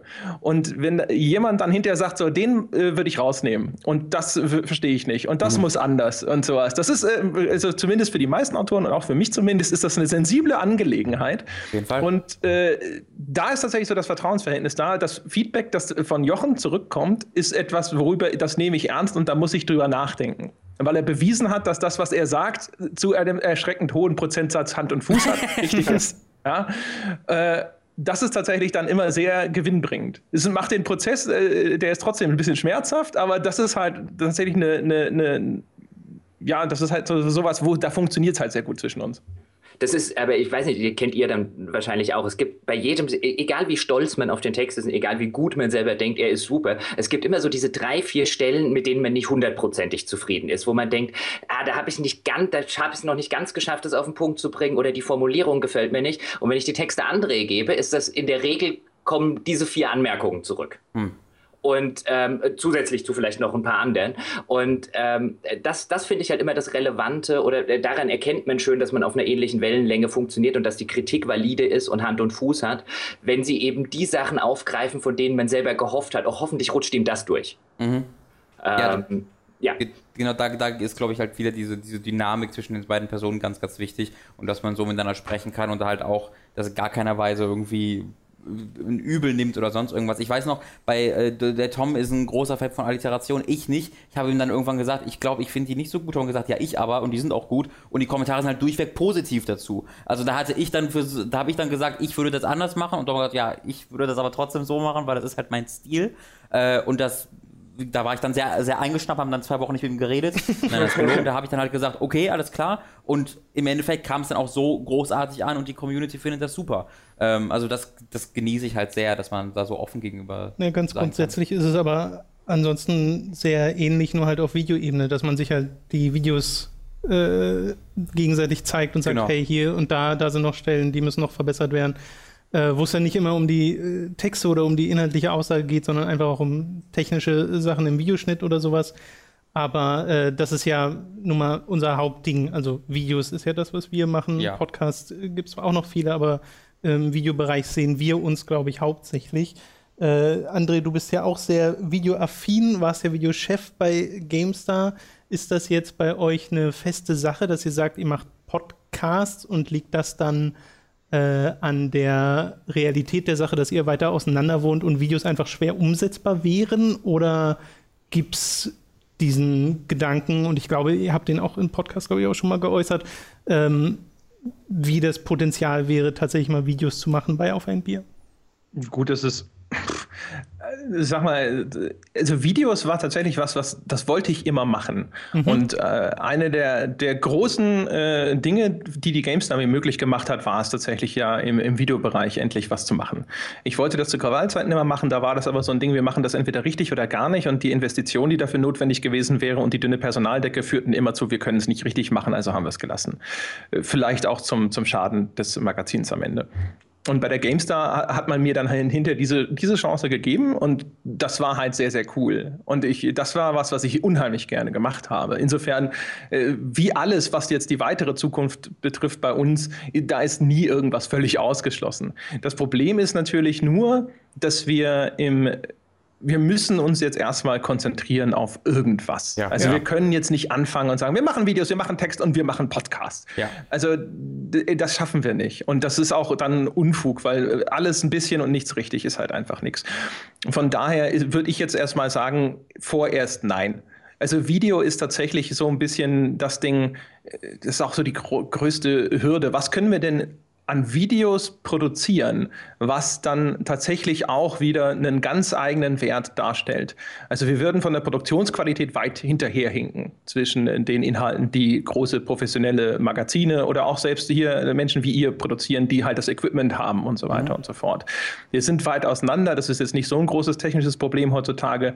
Das könnte man hinterher zusammenführen im Schnitt oder man würde sagen, das machen wir dann halt eben nur als Einzelformate etc. Aber ja, also von daher, das ist so das Ding, wo ich gesagt habe, ja, also ich liebe Video, aber mm, ich sehe noch nicht das Ding, wo ich jetzt äh, drauf zeigen würde und sagen würde, hier können wir tatsächlich was machen, was, äh, was die Leute nicht woanders auch bekommen oder sogar besser bekommen.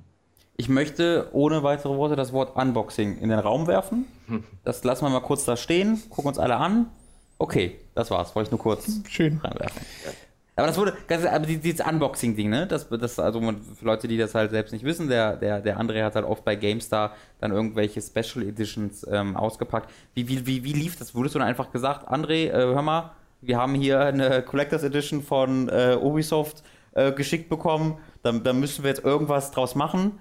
Ähm, oder war das ey, ich will die Collectors Edition von Ubisoft haben, äh, ich fordere wieder an und dann mache ich halt irgendwie noch ein Unboxing dazu, damit ich einen Grund dafür habe. Also wie, wie ist da die, irgendwie der, der wie, wie war dein Gedanke dahinter, hinter diesen Videos? Und vor allen Dingen, du hast die dann ja wirklich unterhaltsam gemacht. Also die Unboxings, da kann man sich ja zwei Jahre darüber lustig machen, über den Sinn von Unboxings. Ähm, aber ich habe mich tatsächlich immer sehr gefreut, wenn ich eins in der Abo-Box hatte, wo du dann drin saßt. Aber wie war denn der Prozess dahinter? Oder natürlich insofern, wie du darüber sprechen kannst, jetzt wo du nicht mehr da bist. Also die Unboxings gab es ja schon vor meiner Zeit. Ja. Die GameStar hatte ja den Boxenstop, hieß das früher. Ja. Dann hat man sich auf den allgemein eher akzeptierten äh, Namen Unboxings mehr oder minder umverlagert.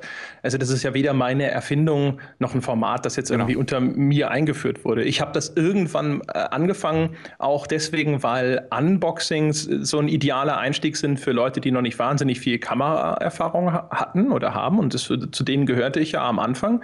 Ich habe im Videobereich so historisch betrachtet habe ich relativ früh mal, ich habe früher, äh, da gab es ähm, in der Stadt, in der ich damals gewohnt habe, in Fulda, gab es so mit dem Fe Ferienprogramm, gab es so äh, Workshops für junge Filmemacher, bei denen habe ich immer mitgemacht und habe dann halt immer auch selber so privat äh, quasi kleine Mini-Kurzfilmchen gedreht und sowas.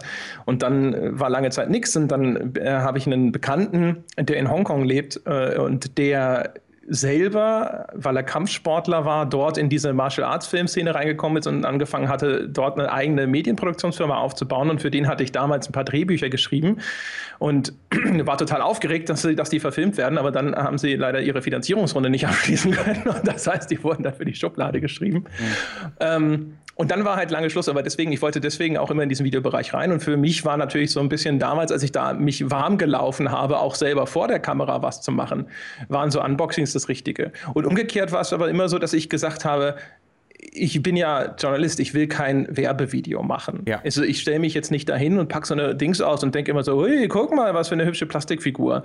Und die Art und Weise, wie ich diese Unboxings gemacht habe, war im Grunde genommen nur, dass ich einen ja, das Ganze mehr wie einen wirklichen Test, wenn du so willst, aufgezogen mhm. habe. Ich habe eine Beurteilung dort stärker einfließen lassen, aber habe trotzdem mir gedacht, also so ein Unboxing an sich ist ja eine relativ dröge Angelegenheit und äh, wollte das unterhaltsamer gestalten und dazu dann kamen halt da diese ganzen Sperenzien, ja. Wenn irgendwo eine bekloppte Mütze drin ist, dann ziehst du die halt auf.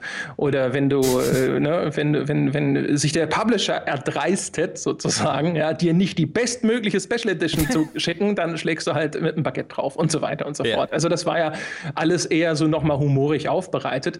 Das war ja also keine ernstzunehmende Kritik in der Hinsicht. Das war einfach nur, damit die Videos halt irgendwo mehr sind als ein Mann, der eine Schachtel auspackt. Also das war. Ja, und halt Werbung macht damit, ne? Ja, ja, das genau. Ist, also ich ist, wollte halt ja nicht dastehen, als wäre ich eine Werbefigur. Genau, genau. das ist, das ist, finde ich, so, das ist einer der größten Erfolge davon gewesen, weil auch, ähm, also die Boxenstops waren, waren ja immer eher dann darauf aus, auch wirklich ein bisschen zu erklären, was das ist, aber allgemein Unboxings habe ich halt das Gefühl, sind entweder einfach nur kostenlose Werbung für den Publisher oder es ist, ähm, wenn, wenn da, da, bekomme ich immer einen Hals, wenn ich irgendwelche Pressekits oder sowas sehe, wie ein, eine Redaktion Fotos von Presskits veröffentlicht, ist ein Angeben gegenüber den Lesern, äh, was für ein geiles Ding man da gerade wieder hat äh, und damit dann auch wieder kostenlose Werbung hat. Also da kommt man halt genau in diesen Bereich, wo man diese Grenze zwischen Journalismus und Werbung, äh, die, die wird da ein bisschen schwammig und da hast du es immer ganz gut geschafft, die dann wieder ein bisschen fester zu ziehen, hatte ich den Eindruck. Weil du übrigens gerade gefragt hast, also äh, deine Frage ursprünglich war schon so ein bisschen, plant André wieder äh, Unboxings und habt ihr da irgendwie was vor? Und äh, es ist lustig, weil ich neulich drüber nachgedacht habe und ich mir gedacht habe, wenn wir halt nicht, äh, oder wenn wir an dem Punkt wären, dass wir uns easy diese Collectors Editions leisten könnten. Mhm. Aber da reden wir halt dann auch teilweise von 100, 200 Euro pro äh, Collectors Edition, weil ja. man will dann ja die ganz große mit dem, äh, was weiß ich, bei Call of Duty, wenn da noch irgendwie ein, eine, eine fliegende Drohne und so weiter drin ist, das will man ja dann alles haben. Ja. Dann hätte ich André schon längst den Befehl erteilt, weitere Unboxings zu machen, weil die halt super waren und weil die halt auch gut ankommen. Aber sobald du halt nicht mehr in dem Ding drin steckst, dass du die automatisch geschickt bekommst. Ja. Und wenn wir die jetzt machen würden, so wie André die macht, würde ich denken, dass wir nicht von sehr vielen Publishern äh, weiterhin Collectors Editions bekommen würden. Insbesondere, wenn er, wenn er mit Weißbroten nach ihnen wirft. Und ähm, äh, das ist halt so ein bisschen diese Problematik. Also ich denke, das wäre vielleicht was, um jetzt einfach mal rumzuspinnen, was man vielleicht irgendwann an ein Stretch Goal packen könnte, wo man halt sagt, hey, wenn es so und so viele Leute gibt, die äh, unbedingt und, und so und so viel Geld geben, damit unbedingt André äh, zweimal im Monat ein Unboxing-Video macht, wäre das zumindest was, wo ich André sagen würde, wenn es genug gibt, dann macht das, weil das war cool. Ja, ich äh, glaube, äh, André hatte ja am Anfang auch schon gesagt, bei dem, äh, bei der ganzen Videoplanungsgeschichte, man erstmal quasi Ball flach halten und äh, sich auf das konzentrieren, was ihr jetzt gerade macht mit den Podcast-Formaten. Äh, weil bei uns war es ja auch so, wir haben, äh, das ist glaube ich auch so ein bisschen ganz natürlich, wenn man so ein Projekt macht und das so alles selbstbestimmt ist, man will das machen und das machen und dieses Projekt und dieses Projekt, was man immer schon mal machen wollte. Ja. Und die Realität dessen, äh, auch nach weit über einem Jahr jetzt, ist halt, man ist halt nur zu zweit und man hat nur so viel Zeit und man kann nur so viel umsetzen und man muss halt stark Auswahl treffen zwischen mhm. den Sachen, die man tatsächlich machen möchte, was auch erstmal eine Erkenntnis war, äh, die wir da einholen mussten. Und äh, das spielt dann da sicherlich auch eine Rolle. Deswegen bin ich da sehr interessiert dran, mhm. äh, wie äh, äh, auf ein Bier Ja, warte mal, ah, äh, wie- in, in einem Jahr aussehen Ist jetzt würde. auf ein Bier ein, ein Format nur? Nennt ihr euch insgesamt Games Podcast? Wie ist da die Benennung? Also Ja, auf ein offiziell sind wir gamespodcast.de und Ja, genau. auf ein Bier ist das sonntägliche Kernformat, aus dem jetzt äh, alles weitere sozusagen herauswächst. Aber äh, wir haben auch schon drüber geredet, ob wir mit gamespodcast.de uns für mögliche zukünftige Weiterentwicklungen zu weit einschränken und ob wir uns nochmal umbenennen müssen. ja. Ja, das, das ist definitiv eine Frage. Also ich bin jetzt offen gestanden nicht der größte Fan von gamespodcast.de als großer Titel für ein Audiomagazin. Ich, Ja. ich würde sagen, da brauchen wir was Cooleres als, äh, äh, als das. Aber das ist eine Diskussion, für einen, die wir noch nicht zumindest geführt haben, Ja. für einen anderen Tag. Ich würde noch gern was, weil ich das echt eine spannende Diskussion finde, zu dem sagen, was wir gerade hatten, so mit diesem Unboxing. Und man muss sich so ein bisschen auf das konzentrieren, ähm, was man dann jetzt in einem Format macht. Und man ist ja nur zwei Leute und das stimmt ja auch alles. Ich bin dann halt immer nur so zwiegespalten in der Hinsicht, dass ich mir manchmal denke, aber auch wenn das nicht unser totaler USP jetzt ist, man sollte halt nicht vergessen, was man gut kann. Und wenn man jetzt, wie in unserem Fall, den wahrscheinlich besten deutschen Unboxer äh, hat, wäre es einfach, wäre es, finde ich schon, oder man wäre ein bisschen mit dem Klammersack gepudert, wenn man nicht zumindest drüber reden würde, das zu nutzen. Das ist mal ein Weil- Titel, ne? Da bist du irgendwie 25 Jahre, 30, 40, 50 Jahre bald in der Spieleindustrie Ja. und bist dann der beste Unboxer. Im, immerhin. Ich Ja, habe am ich, besten in irgendwas. ich hab, ich hab, ich hab eine ähnliche Erfahrung gemacht. Ich mache ja auch seit sechs Jahren mit die beste Arbeit im deutschen Videospieljournalismus äh, und bin jetzt bekannt als der Typ, der bei Nier laut schreit. Ich weiß nicht, ob ihr das gesehen habt. Ich habe bei, einem, bei einer Spielankündigung mal laut geschrien. Dafür bin ich jetzt bekannt. Naja, es es Weltweit. Ist, die, die, die Dominosteine fallen halt einfach so, da kann man nicht viel dran, dran machen.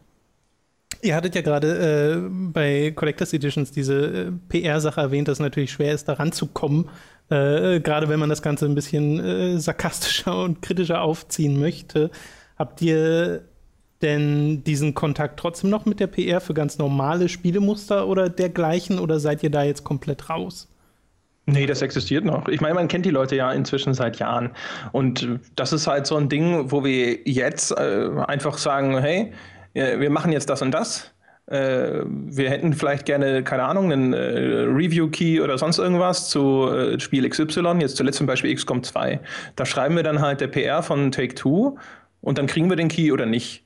Also, aber das Ding ist halt, die, wie gesagt, also wir, wir lehnen es ja nicht ab, dass uns die Industrie einen Key gäbe oder eine Collectors Edition, sondern die, wichtig ist ja für uns, dass wir erstens strukturell so aufgestellt sind, dass, wenn wir den nicht bekommen, es uns wurscht sein kann, weil das, was wir tun, ist darauf überhaupt nicht angewiesen.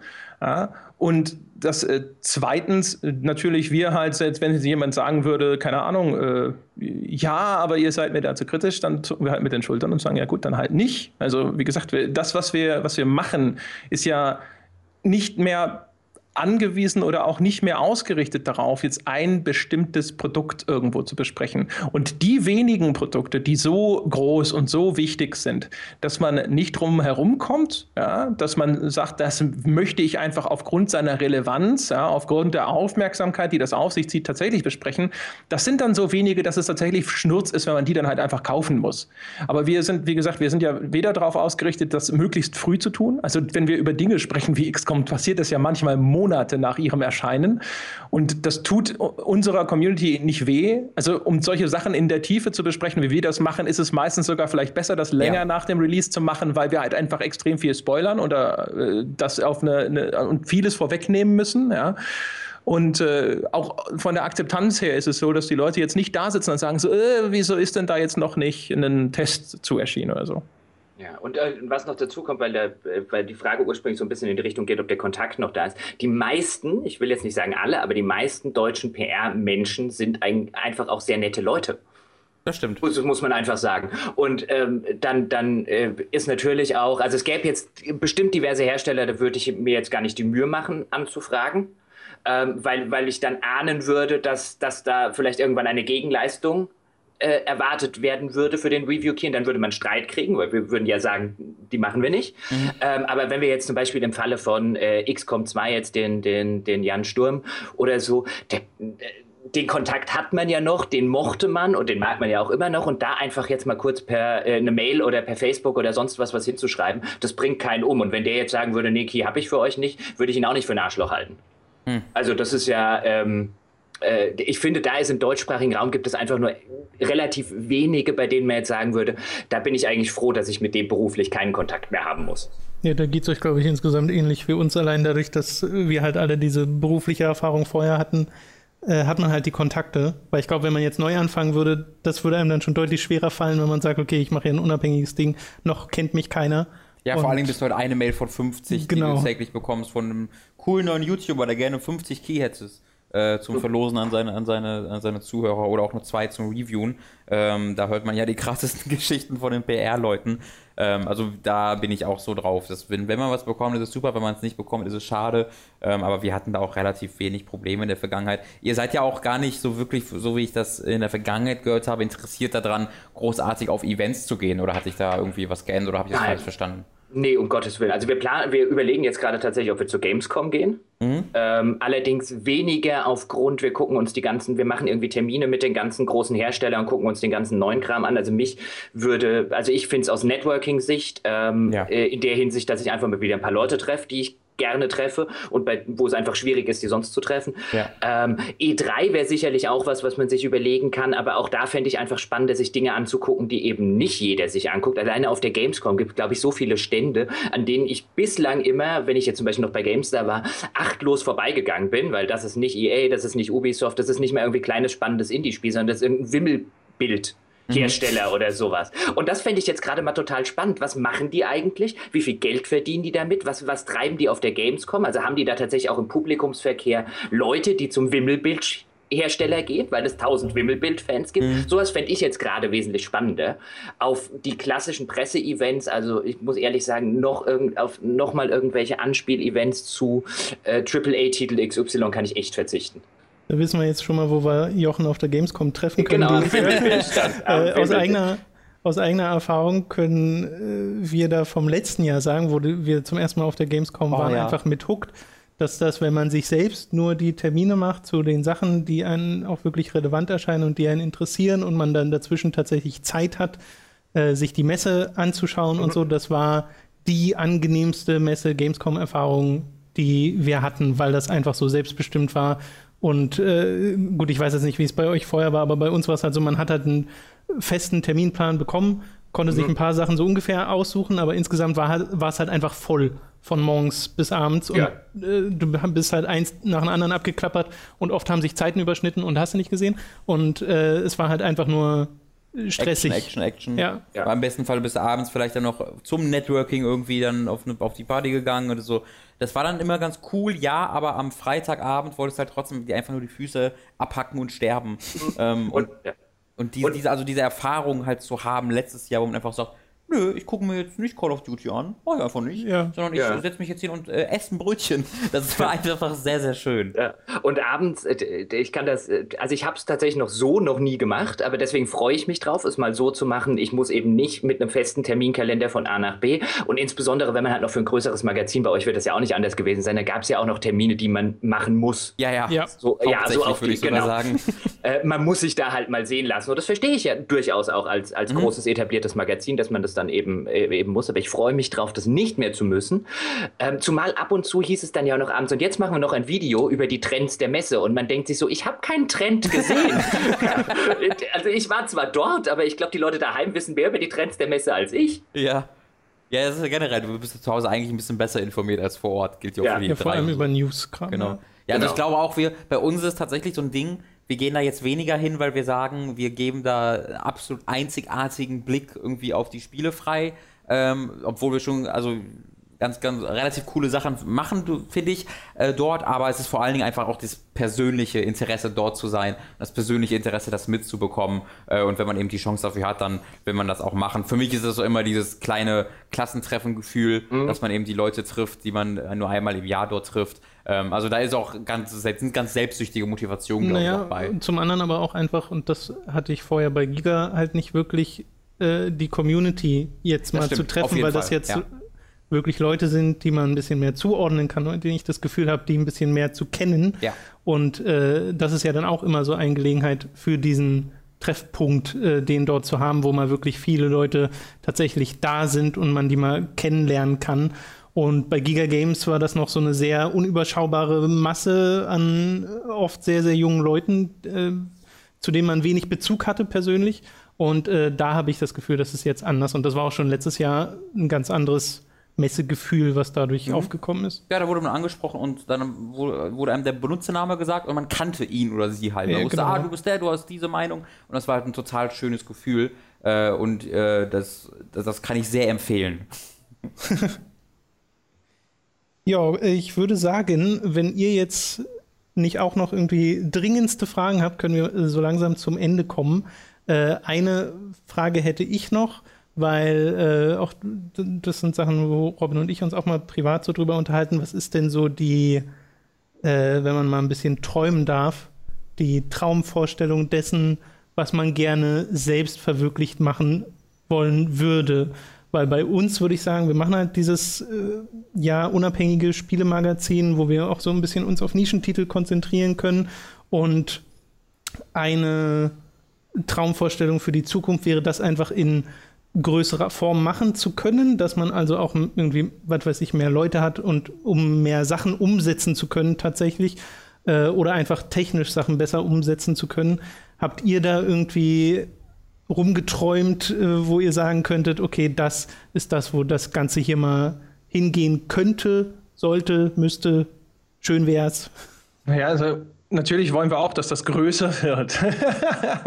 ähm, und tatsächlich, also wir haben ja auch, da haben wir auch schon mal äh, öffentlich rumgeträumt. Also ich habe äh, den Wunsch, dass es eine Größe erreicht, wo es nicht nur uns ermöglicht, das zu tun, von was wir gerne tun möchten, sondern dass wir eben auch anderen Autoren eine Plattform anbieten können und sie bezahlen können vernünftig um dort auch das zu tun, was sie tun möchten. Weil es gibt noch viel mehr Leute da draußen wie uns, die sagen, ah, ich, ich, ich habe was zu sagen, ich hätte gerne etwas gesagt zu diesem Thema, zu jenem Thema oder ich möchte gerne das oder das machen. Aber ich kann das nicht machen, weil entweder der Aufwand, der dafür notwendig wäre, der wird mir nicht bezahlt oder das, was ich da machen möchte, findet keinen Platz auf existierenden Angeboten. Und sozusagen, wenn wir eine Größe erreichen könnten, wo das sogar noch über uns selbst hinausgeht, das ist sozusagen die größte Rosine, die ich bislang im Kopf habe, wo man sagen kann, so, ja, aber da, dafür haben wir jetzt auch noch die Kohle. Wir können dir jetzt auch noch das Geld geben, damit du das machen kannst. Das wäre mhm. schon cool. Ja, also ich, ich würde von meiner Seite dann vielleicht noch es ist ja weniger ergänzend als eigentlich geht in die gleiche Richtung. Ähm, ich fände es nett, wenn wir im ersten Schritt irgendwann so viel Geld haben, dass man zum Beispiel sagen könnte, wir stellen einen Trainee ein. Hm. Ja. Das fände ich jetzt halt als, als ersten Schritt wäre das so der erste geträumte Schritt und ich glaube, der ist schon insofern geträumt, dass da einiges an Geld zusammenkommen müsste, damit man sich das leisten kann. Ja. Aber das wäre tatsächlich so der, der erste Schritt hin zur Weltherrschaft, wie wir ja immer gerne sagen, in, in den Weltherrschaftspodcasts. Das wäre, das, das fände ich tatsächlich echt nett. Ja, ähm, das ja. Kann, können wir auch sehr nachempfinden. Also ich glaube, ich, ich glaube für mich ganz persönlich, ich, ich finde es immer ein bisschen schade, weil wir zwar ja auch, also äh, Tom und ich, wir sind da auch ein Spielemagazin, zwei äh, Kerle in ihren Mitzwanzigern, also ich, ich finde Endzwanziger. Mit, mit bis Endzwanzigern, Entschuldigung. Ähm, die, die, der, der deutsche Videospieljournalismus ist halt eine ziemlich homogene Masse, habe ich so das Gefühl. Da hast du so den so einen Typ von Menschen hauptsächlich, eben wie, wie ihr zwei oder wie wir zwei. Äh, aber ich, ich, ich fände es halt sehr, sehr schön, wenn, wenn ich selbst irgendwie einen Beitrag dazu leisten könnte, dass eben vielleicht Leute auch mal da eine lautere Stimme bekommen, die die vielleicht nicht so normalerweise bekommen und dass eben ein bisschen mehr diversifiziert wird. Ähm, allerdings haben, wenn wir zwei jetzt die Möglichkeit hätten, jemanden einzustellen, würden wir wahrscheinlich auch zuerst unseren Kumpel einstellen, der auch so äh, genauso aussieht und genauso alt ist wie wir. Ähm, deswegen muss man, also ist, ist das auch erstmal rumgeträume tatsächlich, aber das ist so ein Ding, was ich mir irgendwie, wo ich, wenn ich mir selbst an die Nase fassen würde, ist halt dieses Ding, dass man erneut ein Videospielmagazin ist mit, mit erneut zwei Typen, zwei weißen Typen, die über diese Videospiele auf diese Art und Weise sprechen. Ähm, das wäre so für mich ganz besonderes, besonderes Ziel, aber das ist auch sehr ja, Oder dass weg. man halt in eine Position kommt, wo man solche anderen Projekte genau. hervorheben kann. Genau, da müssten wir vielleicht ein bisschen mehr SEO machen in der Zukunft. wir sprechen gleich drüber. Ja. Sehr schön. Ich glaube, ja, also wenn ihr jetzt ja. nicht noch etwas spontan, äh, doch, also was ihr jetzt gerade spontan wiederzugeben habt, ist bitte noch einmal genau eure Adresse und äh, was ihr da macht. Also was ihr macht, wissen Sie, aber wie genau kann man euch da hören, äh, lesen und so André, weiter? André, Ja. walten Sie Ihres Amtes bitte. Ja, genau. Ja. Also am einfachsten sind wir zu finden über unsere Webseite gamespodcast.de und äh, ansonsten kann man uns auch auf iTunes suchen. Wenn man auf, auf ein Bier sucht auf iTunes, findet man uns relativ leicht. Das wird auch mit den anderen etablierten Podcast-Programmen auf anderen Plattformen so funktionieren. Wir haben aktuell leider selber keine Android-Geräte, deswegen kann ich das Ich nicht kann, da, genau ich kann da zum Beispiel, wenn ihr gerade Podcast Addict empfehlen. Genau, ich höre immer Podcatcher, ja, Podcast Addict. Äh, auch, ja. ja. Das sind so die, sind so, so die typischen Sachen. Das sehen wir auch bei uns immer so ein bisschen in den Auswertungen. Bei uns ist es noch alles extrem iTunes-lastig. Also Mhm. über 50 Prozent der Leute konsumieren uns über iTunes oder über irgendwelche iOS-Geräte. Ähm, aber die haben ja quasi den Podcast auch überhaupt erst popularisiert. Von daher ist es keine große Überraschung. Ja, und das ist so der einfachste Weg. Und ansonsten findet man dann auf der Webseite auch den Link zum Forum, das ich echt nur wärmstens empfehlen kann. Und man findet natürlich auch den Link zu unserem äh, Patreon-Account, den ich auch nur wärmstens empfehlen kann. Den können wir uns nur anschließen, dieser Absolut. warmen Empfehlung. Äh, für zukünftige Podcast-Kooperationen nur mal vorsichtig angefragt, wie ist so eure Meinung zu Kingdom Hearts? Perfekt. Das ist Super, genau die da sind Antwort, wir genau einer. Meinung. das ist bei uns ein bisschen ein Running Gag, weil wir große äh, Faszination gegenüber dieser Serie empfinden, auf die eine oder andere Art und Vor allem Weise. gegenüber der Ihr habt mich übrigens, da muss ich einmal ganz kurz äh, stark für kritisieren, ihr habt mich ganz schön ausgetrickst, ihr zwei. Ich habe nämlich auf einen äh, Podcast geklickt von euch, weil, mir dort, äh, weil ihr dort eben gefeierte Spiele ein bisschen nicht feiern wolltet und mir wurde da versprochen, dass ihr dort gegen David Cage feuert. Das mag auch passiert sein. Es wurde allerdings begonnen damit, gegen Half-Life 2 vorzugehen. Da habe ich mich sehr betrogen gefühlt äh, und habe den Podcast direkt äh, mein, mein Handy in den Fluss geworfen, der neben mir war. Äh, das tut, tut uns natürlich sehr leid. Wir übernehmen keine Haftung für äh, Schäden, Ja, die ist eventuell an dem Gerät entstanden sein könnten.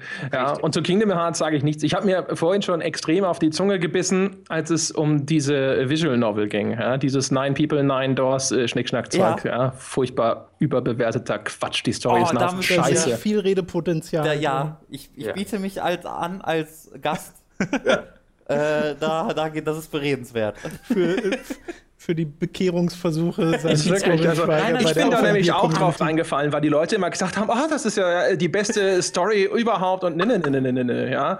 Und dann, äh, dann bin ich auch noch auf die blöde iOS-Version reingefallen, die, Ja. die die Rätselelemente entfernt und dann nur die Story präsentiert, ja. Ja. Und ich vermute mal, dass die Rätselelemente das Ganze vielleicht so ein bisschen aufbrechen ja, und man dann vielleicht irgendwo durch diese, diese Interaktion da vielleicht noch ein anderes Spielerlebnis hat. Aber die Geschichte an sich, oh Gottes Willen. Ich, ich glaube, du hast sie nicht verstanden, André. Das ist wie Metal Gear Solid. da, gab, da war ja auch schon so. Da habt ihr, Ja, das ja. habt ihr auch nicht verstanden, von dem, was ich so gehört habe. Ja, ja, Photosynthese und so, ne? So, das sollte das mal gewesen sein. Vielen, vielen Dank fürs Vorbeigucken. Das war, hat uns sehr, sehr gefreut. Euch allen Erfolg der Welt. Da müssen wir uns, glaube ich, wenig Sorgen machen. Und noch einen wunderschönen Tag. Ebenso. Dankeschön. Jo, Tschüss. Ciao.